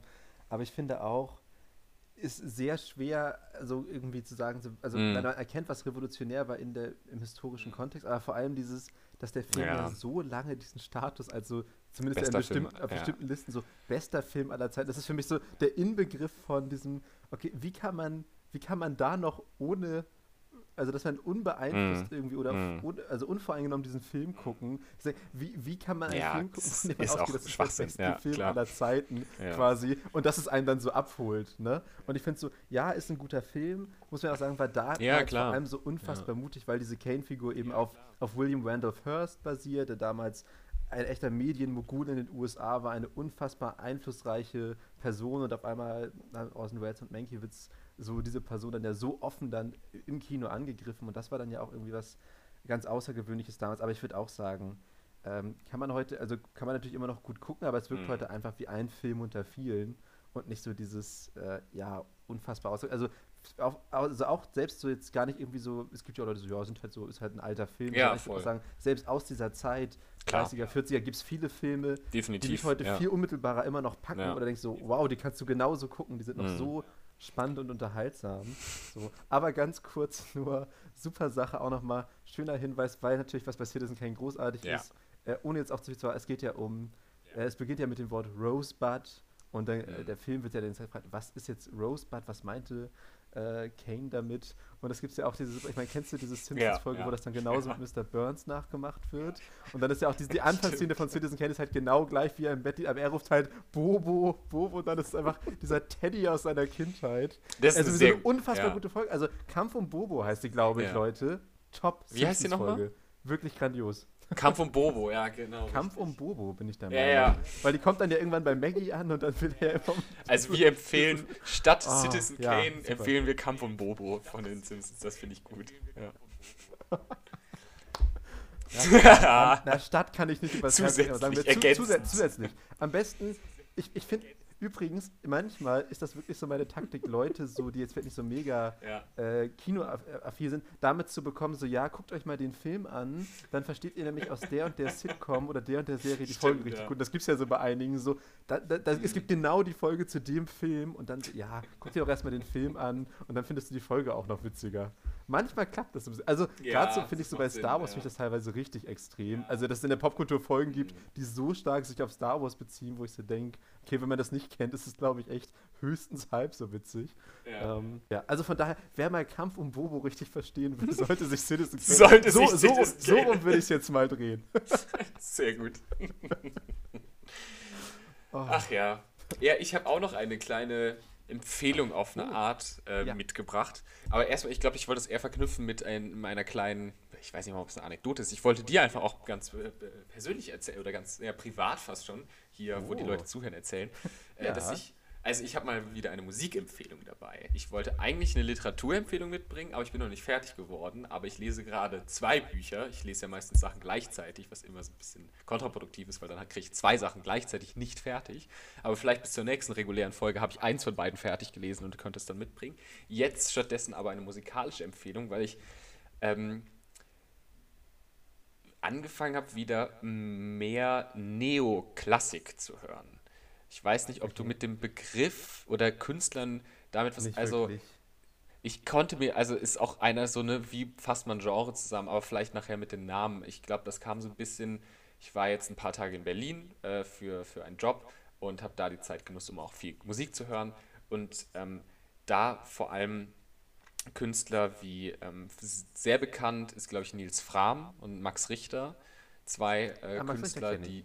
Ja, ja genau. Also so genau. ein paar einzelne Sachen.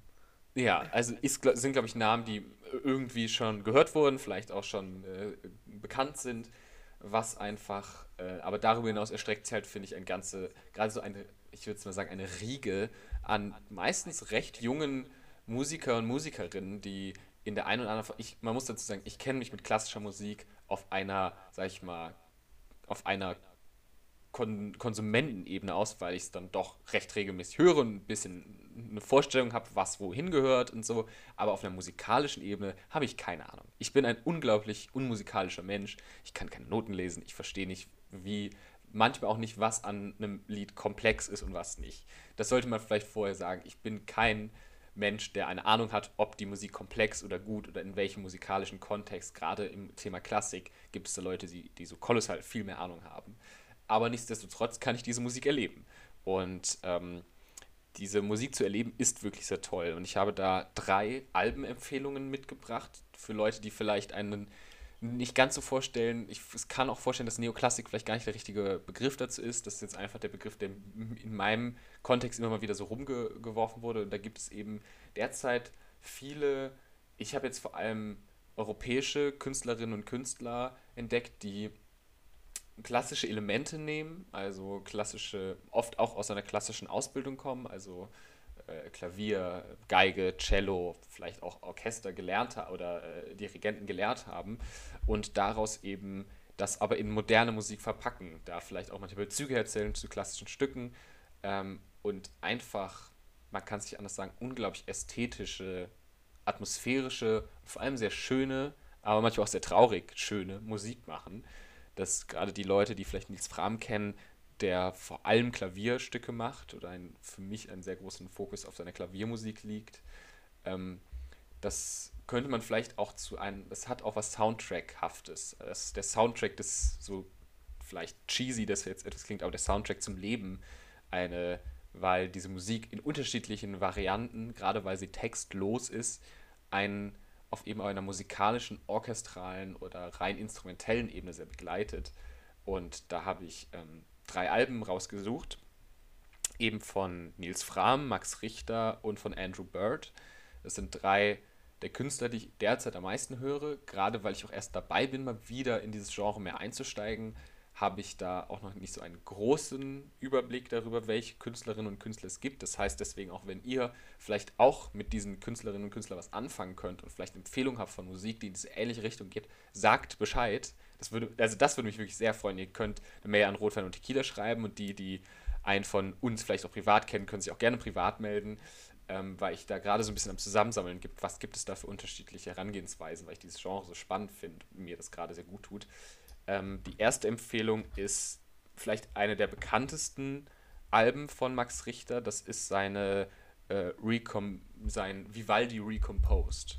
Das Aha, ähm, spannend. Ja, da hat er die vier Jahreszeiten von Vivaldi genommen, wohl die be bekannteste äh, ähm, Reihe von Vivaldi und die modernisiert ist jetzt fast schon, tut sowohl Vivaldi als auch Max Richter eigentlich einen Ungefallen, weil beides modern ist und er noch viel mehr getan hat als das, aber es einfach genommen und eingespielt damit auch gespielt. Also hat Sachen verändert, hat Motive, musikalische Motive aufgegriffen, hat bestimmte Sachen abgeändert, hat neue Instrumente eingefügt, hat aber die Stimmung der einzelnen Jahreszeiten, die Stimmung der einzelnen Stücke behalten, aber das eben kombiniert mit vor allem auch moderner Musik. Also jetzt nicht Dubstep oder so, aber man merkt, dass es nicht in dass es eben modernisiert wurde, dass es neu aufgelegt wurde und dass es auch neu interpretiert wurde. Und das ist ein unglaublich tolles Album, ähm, das auch sehr konzeptuell arbeitet, auch gerade in der zweiten Hälfte des Albums, aber gerade die,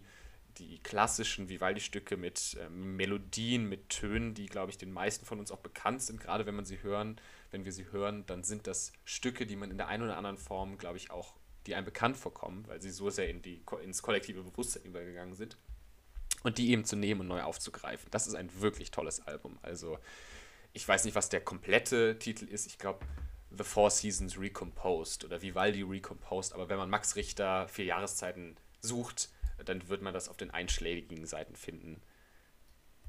Cool. Okay. Ja, nee, ich finde es ich find's einfach, einfach nur richtig spannend. Ja, okay, gut. Ähm, nee, weil nur ganz kurz dazu, ich muss sagen, ich habe mir wirklich, als, äh, als ich ein bisschen Notizen gemacht habe, worüber können wir reden, habe ich mm. mir einfach so gemacht, Musiktipp, Fragezeichen, dass ich einfach sagte, okay, es sind gerade irgendwie wieder auch wieder so Zeiten, wo Leute wieder so gar nicht wissen, ah, wie sehen die nächsten Wochen und Monate aus und ist man viel zu Hause und dass ich dachte, Robin, äh, weil ich ja schon finde, dass du trotzdem, also zumindest äh, sehr aus, ein ausführlich, ein breit gefächertes Musikwissen hast, sag ich mal jetzt im Sinne mm. von äh, Kenntnis, was jetzt ja nicht Musiktheorie bedeutet, ja. dass er dachte, dass ich einfach sagte, ach, ich frage Robin mal wieder, so ganz ehrlich, ich vielleicht bin ja, halt, wenn man viel zu Hause ist, wenn man wieder neue Musik entdecken, was würdest du irgendwie empfehlen? Ich ja. finde so stark, dass du jetzt einfach so machst. Und vor allem, genau, Max Richter, äh, finde ich, kennt man ja schon auch ein bisschen häufiger so aus ja. Filmen, manchmal so als Filmscore. Ja, genau. Äh, ja. Und ich meine, der hat, also, oder er hat doch auch den ganzen Soundtrack äh, oder Score ja eher zu Wars of Bashir geschrieben, oder? Stimmt, ja, nee, richtig, so, genau. Ja, den ich auch sehr berührend und großartig einfach finde, äh, diese Komposition. Genau, also finde ich, und jetzt mit Vivaldi, ich habe jetzt gerade mir äh, von Vivaldi mal wieder Frü Frühling ja. angehört vor ein paar Tagen und habe jetzt, ich, weil ich bin mir gar nicht sicher, ob ich die vier Jahreszeiten jemals so ganz komplett gehört aber das ist jetzt gerade mein Projekt, was ich sagte, möchte ich jetzt mal ganz mal wieder anhören oder mhm. zum ersten Mal und jetzt erzählst du mir, dass das Max Richter das irgendwie äh, neu arrangiert hat oder wie auch immer, oder damit gearbeitet genau, hat. Genau, neu also hat. arrangiert ist ein spannend. schöner Begriff, ja. Also, ich habe eben noch aus dem Fenster geguckt und gesehen, dass bei uns im Garten tatsächlich langsam, dass es langsam sprießt, was erstmal sehr schön war zu sehen und dass die Sonne auch gerade geschienen hat. Und wenn, wenn jetzt nicht irgendwann eine Zeit sein sollte, in der man die, äh, die Neuauflage durch Max Richter, die Vivaldi-Jahreszeiten zu hören, gerade den Frühling, dann ist jetzt, glaube ich, die Zeit. Also dann weiß ich auch nicht. Das ist, also jetzt ist der Punkt, an dem man sich den Frühling erstens von Vivaldi und vielleicht nochmal von Max Richter über Vivaldi anhören sollte. Dass ich ja Vivaldi-Fan bin, ist, glaube ich, schon in einer Folge mal durchgekommen. Wir hatten ja einmal einen kleinen Vivaldi-Einspieler bei einer technischen Komplikation. Ja, es war, ja, es war super. Ähm, Habe ich dir ja auch schon mal privat gesagt, ne? aber dass mhm. meine Großmutter meinte, das fand sie so richtig toll bei der Folge. Dass meinte, so, das hat mich ja, sehr gefreut. Und dann so ja. diese Vivaldi-Musik zum Schluss. So toller aber ich wusste gar nicht, dass du so richtiger Fan bist. Ich dachte einfach so, ja, weil das ja auch ein sehr bekanntes Stück war, sondern. Ja. Cool. Das war auch vier Jahreszeiten. Genau. Ich weiß nicht mehr auswendig, was ich genommen habe jetzt, aber nee, Vivaldi. Aber es geht, es geht jetzt noch in eine Aber da müssen Richtung. wir mal drüber reden, weil ich halt solche ja. Vivaldi, ich kenne halt einfach so nur vier Jahreszeiten von, aber dann wirst du ja wahrscheinlich noch andere Sachen von ihm kennen und Ein schätzen, bisschen mehr, ja. Mal. Also Klassik ist ja auch immer ein, ein, ein Block an ja. Sachen und eben gerade weil ich mich mit Musiktheorie so nicht auskenne oder auch mit, diesem, mit, der, mit der Musikpraxis, Deswegen habe ich da, glaube ich, immer nur eher halt den, den zuhörenden Part. Und genau, also erste, erste Empfehlung Max Richter, äh, gerade mit, wie gesagt, die vier Jahreszeiten Rearranged oder Recomposed. Dann gibt es das Album Empty von Nils Fram. Empty ähm, hat für mich eines der schönsten, ein paar der schönsten Stück von Nils Fram.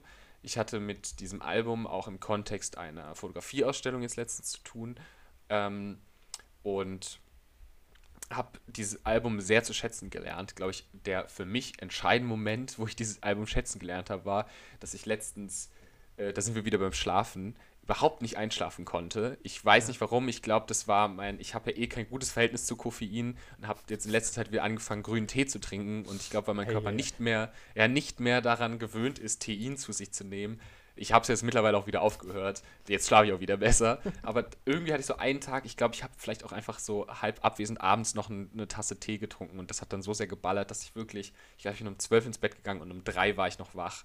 Also dieser Punkt, wenn man irgendwann nachts, man wollte schon einschlafen und ist dann, irgendwann steht man wieder auf, weil man einfach merkt, es geht nicht. Und da saß ich nachts ohne Licht in der Küche und habe das Album von Nils Fram gehört und das war vielleicht mit die beste Art, dieses Album zu erleben. Weil es war so ein Ne? Ja, genau, die Stadt ist die Stadt ist ruhig, niemand, nichts bewegt sich mehr draußen, nur noch die Straßenlaterne scheint so ganz leicht in die Küche rein und sonst ist kein Licht da.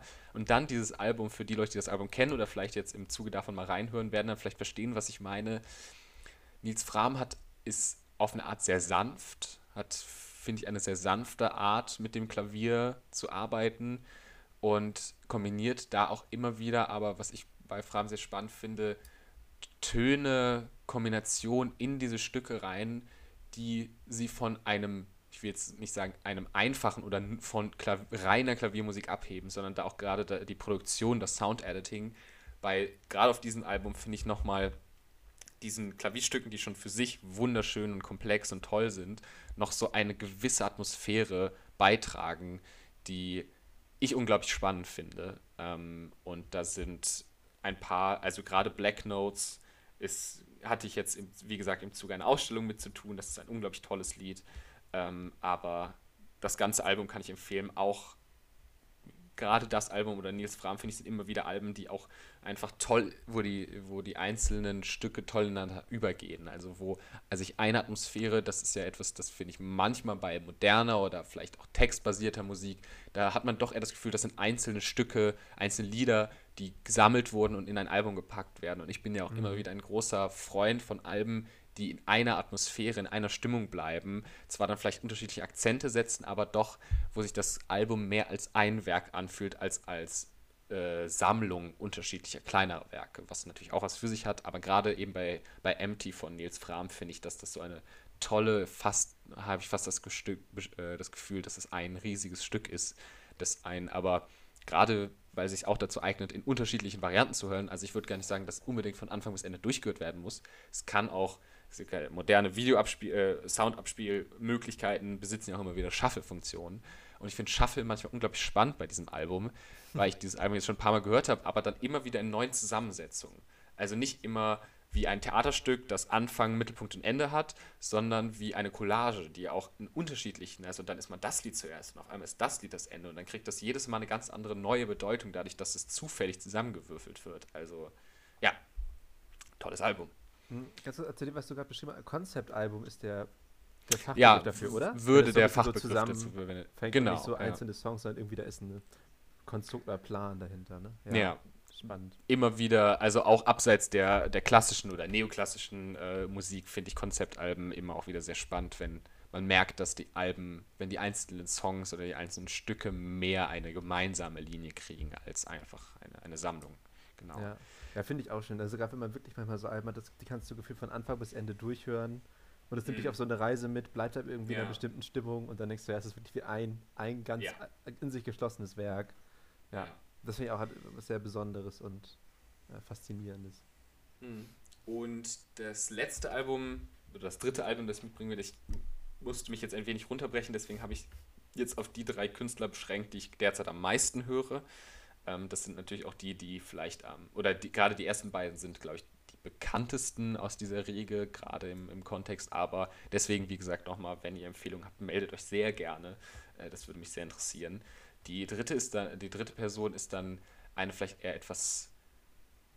Also die dritte Person ist Andrew Bird. Andrew Bird ist einer der Künstler, die ich derzeit am meisten höre, was unter anderem darin liegt, dass er eben nicht nur Neoklassik macht, sondern auch in bestimmten, einige Alben gehen eher in Richtung Folk, in Richtung Blues, Rock, ähm, poppig teilweise, also ein sehr breit aufgestellter Künstler, den ich wirklich gerade in den letzten Wochen sehr zu schätzen und lieben gelernt habe der aber ursprünglich klassisch gelehrter Geiger ist.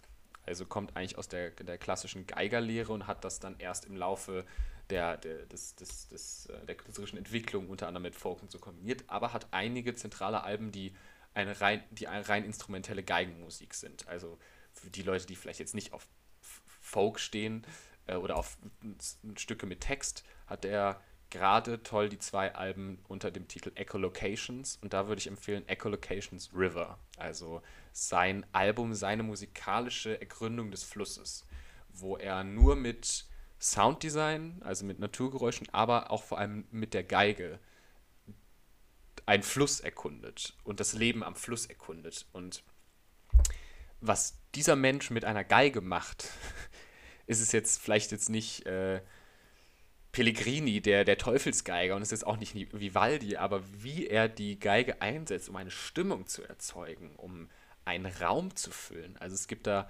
ein Stück, The Green Heron, das in den ersten anderthalb Minuten mit wenigen Geigen oder Celloklängen, ich bin mit, ich, auch da wieder, siehst, wüsste ich schon nicht mal, was für ein Streich, mit einem Streichinstrument wird in anderthalb Minuten eine Stimmung erzeugt, die ich so kaum erlebt habe. Und das mit, glaube ich, gefühlt mit ein paar Akkorden, mit ein paar Tönen und einer Stimmung, einem Sounddesign wird durch den Minimalismus etwas so Beeindruckendes geschaffen.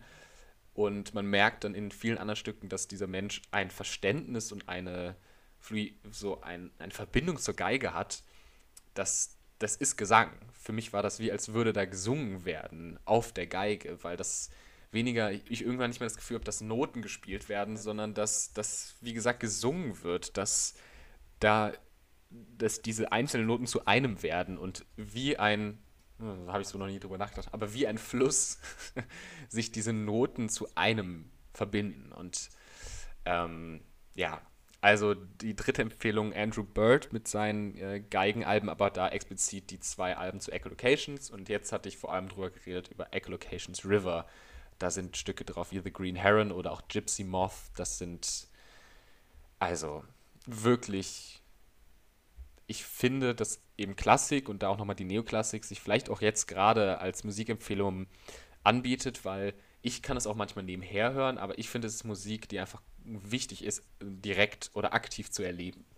Also sich darauf einzulassen und zu sagen, weil ich finde, das ich bin selber auch manchmal anfällig dafür, Musik währenddessen zu hören und dann irgendwann nur noch während irgendetwas anderem und weniger und weniger einfach nur Musik zu hören. Zu sagen, ich setze mich jetzt hin, lege eine Platte auf, schalte die Box an, tue mir Kopfhörer rein, was auch immer und höre nur diese Musik und mache nicht währenddessen noch irgendwas anderes, weil ja. ich bin, ich, bei mir läuft die ganze Zeit Musik, aber deswegen vergesse ich manchmal, dass ich nicht nur beim Arbeiten oder beim Busfahren oder was weiß ich, währenddessen, während irgendwas anderes Musik hören kann, sondern vielleicht auch mal nur das tun sollte. Und gerade jetzt, wo man vielleicht viel drin ist und manchmal nicht ganz weiß, womit man anfangen sollte, wären das so drei Alben und ist das eine Musik, eine Musikrichtung. Und ich denke, dass man sehr viel daraus ziehen kann, sich da auch, auch drauf auf einzulassen und zu sagen, ich guck mal, was diese Stimmung, was diese Musik mit mir macht und erkunde das mal so ein bisschen, weil da einfach so viel passiert und man vielleicht auch mal nicht von Text und Wort abgelenkt wird, dass man eben mal nicht eine andere Person hat, die einem irgendwas vermitteln will oder irgendwas erzählt, sondern dass man sich mal ein bisschen frei macht von dem, ich lese etwas oder höre etwas oder spreche etwas, sondern ich erlebe nur diese Musik und nur die Klänge und darüber e-, erlebe ich dann etwas und weniger über Worte also muss ich auch sagen, ich finde das nämlich irgendwie eine ganz äh, wichtige und schöne Sache, weil man, also gerade wir sind ja auch irgendwie jetzt ja auch eine, eine Zeit oder Generation, wo man ja auch so andauernd irgendwie Medienkonsum oder so hat, ne, und irgendwie andauernd irgendwo mal auch im Hintergrund nebenbei mal Musik läuft oder das ja. und das. Und so würde ich dann mal wieder die sich so, also ich mache das irgendwie auch, gerade so bei Musik, die ich schon kenne, mache ich das glaube ich viel, mal einfach nebenbei mm. laufen lassen. Aber zum Beispiel, wenn ich so neue Musik irgendwie, ja. wenn ich mir ein Album gekauft habe oder so, oder irgendwie mal was Neues entdecken möchte, dann äh, probiere ich dann eben auch, oder mich wirklich mal einfach so hinzusetzen, hinzulegen und jetzt äh, achte mal nur auf die Musik oder so. Ne? Ja. Fokussiere dich nur darauf, weil ich finde, das ist ja sowas Wichtiges und darf man eben auch nicht verlernen, so dass mm, Musik ja. irgendwie immer das so, was einfach immer da ist nebenbei, sondern auch mal dieses, jetzt widmen wir uns mal ganz und gar der ja. Musik, dass man das auch nochmal hat. Und vielleicht jetzt gerade, wo man viel spazieren gehen kann und will und muss, ähm, und vielleicht einige von uns echt in der Spaziergemüdigkeit drinstecken, kann ich empfehlen, das hat mir dann irgendwann geholfen, einfach zu sagen, okay, ich lade mir jetzt ein Album runter und ich suche mir einen Weg aus, den ich vielleicht auch noch nicht kenne und weniger das Spazierengehen einfach, um was gemacht zu haben, sondern zu sagen, ich höre jetzt dieses Album einmal durch und in der Zeit spaziere ich halt, wenn ich nicht einfach nur in meinem Zimmer rumsitzen will. Ähm, gerade jetzt, wo das Wetter sich zumindest für ein paar Tage vielleicht ein bisschen lenkt, und der Frühling ein bisschen rauskommt, ist das eine Zeit, in der ich finde, gerade diese klassische, neoklassische Musik und da sich einfach mal ein bisschen durch die Klänge durchzuhangeln, ähm, glaube ich, sehr erfüllend sein kann. Und es würde mich freuen, wenn vielleicht ein, zwei Leute sagen, okay, eins dieser Alben höre ich mir mal an oder vielleicht sogar alle oder ähm, ja, genau. Finde ich auf jeden Fall irgendwie schön, dass wir jetzt mal Musiktipps dabei hatten. Ne? So, und, das war die Gedankenübertragung. Und, und mir geht es nämlich auch so, dass ich ja so gedacht habe, ähm, so auch in dieser ganzen so Lockdown-Situation, dass ich denke, okay, gerade so was zum Beispiel bei mir so klassische Musik und mal so mhm. längere Zeit am Stück sich klassische Musik anzuhören, wo ich denke, das, also wann macht man das sonst in einem Alltag? Und ist so, okay, mhm. man, jetzt hat man irgendwie einen Abend, wo man einfach zu Hause bleibt. wo ich denke, ja. habe ich mir jetzt zumindest vorgenommen, dann so, ja, dann höre ich mir jetzt einfach mal echt längere Zeit mal so klassische Musik ja. oder so an, dass man sich die Zeit dafür jetzt mal nimmt, die man jetzt mal irgendwie hat, wo man dann früher wahrscheinlich eher so in die Bar gegangen wäre oder so mm. äh, an einem Abend. Oder zum Beispiel, ich habe jetzt mir ja auch wirklich äh, so viel Filmklassiker in den letzten ja, Monaten anguckt voll. wie seit Ewigkeiten ja. nicht. Also immer so, uni alter war früher so, oh, man kommt von der Uni, nee, jetzt nicht noch ein zwei oder so ein drei Stunden Film oder noch einen, der dann ja noch anspruchsvoll ist, sage ich mal, den man jetzt nicht so eben ja. wegguckt oder so. Äh, und dass ich jetzt dachte, ja, habe ich jetzt viel diese Abende, wo man dann irgendwie in einer eigenen Wohnung war, dann auch mhm. dafür verwendet, sich mal so mit, ja, so aktiv würde ich sagen, mit Kultur zu beschäftigen. Und teilweise mhm. finde ich, ist das echt äh, auch einfach was sehr Schönes jetzt momentan. Ja. Und vielleicht das ist ja immer noch unser, unsere Hoffnung bei dem Podcast, dass wir da im Austausch mit euch stehen und irgendwie mal Empfehlungen aussprechen können. Und gerade wenn man manchmal vielleicht auch nicht weiß, was soll ich denn jetzt sehen oder hören oder gucken, äh, lesen, anschauen, ähm, dann ist das vielleicht eine Möglichkeit. Und wir hatten jetzt heute auch schon wieder eine gute Sammlung an. Eine Literaturempfehlung, eine mythologische Figurempfehlung, eine Filmempfehlung und eine Musikempfehlung. Also heute wieder ein Best-of der, der Möglichkeiten, die Rotwein und Tequila so in sich trägt. Absolut. Ähm, ich, übrigens, ich finde, das ist eine wunderschöne Formulierung. Mythologische Figurenempfehlung ja, eine mythologische Figur.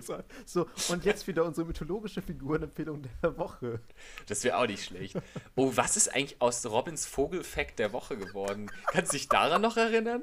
Die ganz verrückten Anfänge. Das war noch, als Stimmt. wir noch anders hießen. Um als wir noch anders, der, der, der, Name, der nicht genannt werden soll. Weiß ich auch noch. Ja, der Vogelfact der Woche. Das hat sich so oh, drei, vier Folgen gehalten und dann haben wir es einmal vergessen. Aber, oh, ja. so eine gute Kategorie einfach. Ja, voll. Oh, ja. Sehr schön.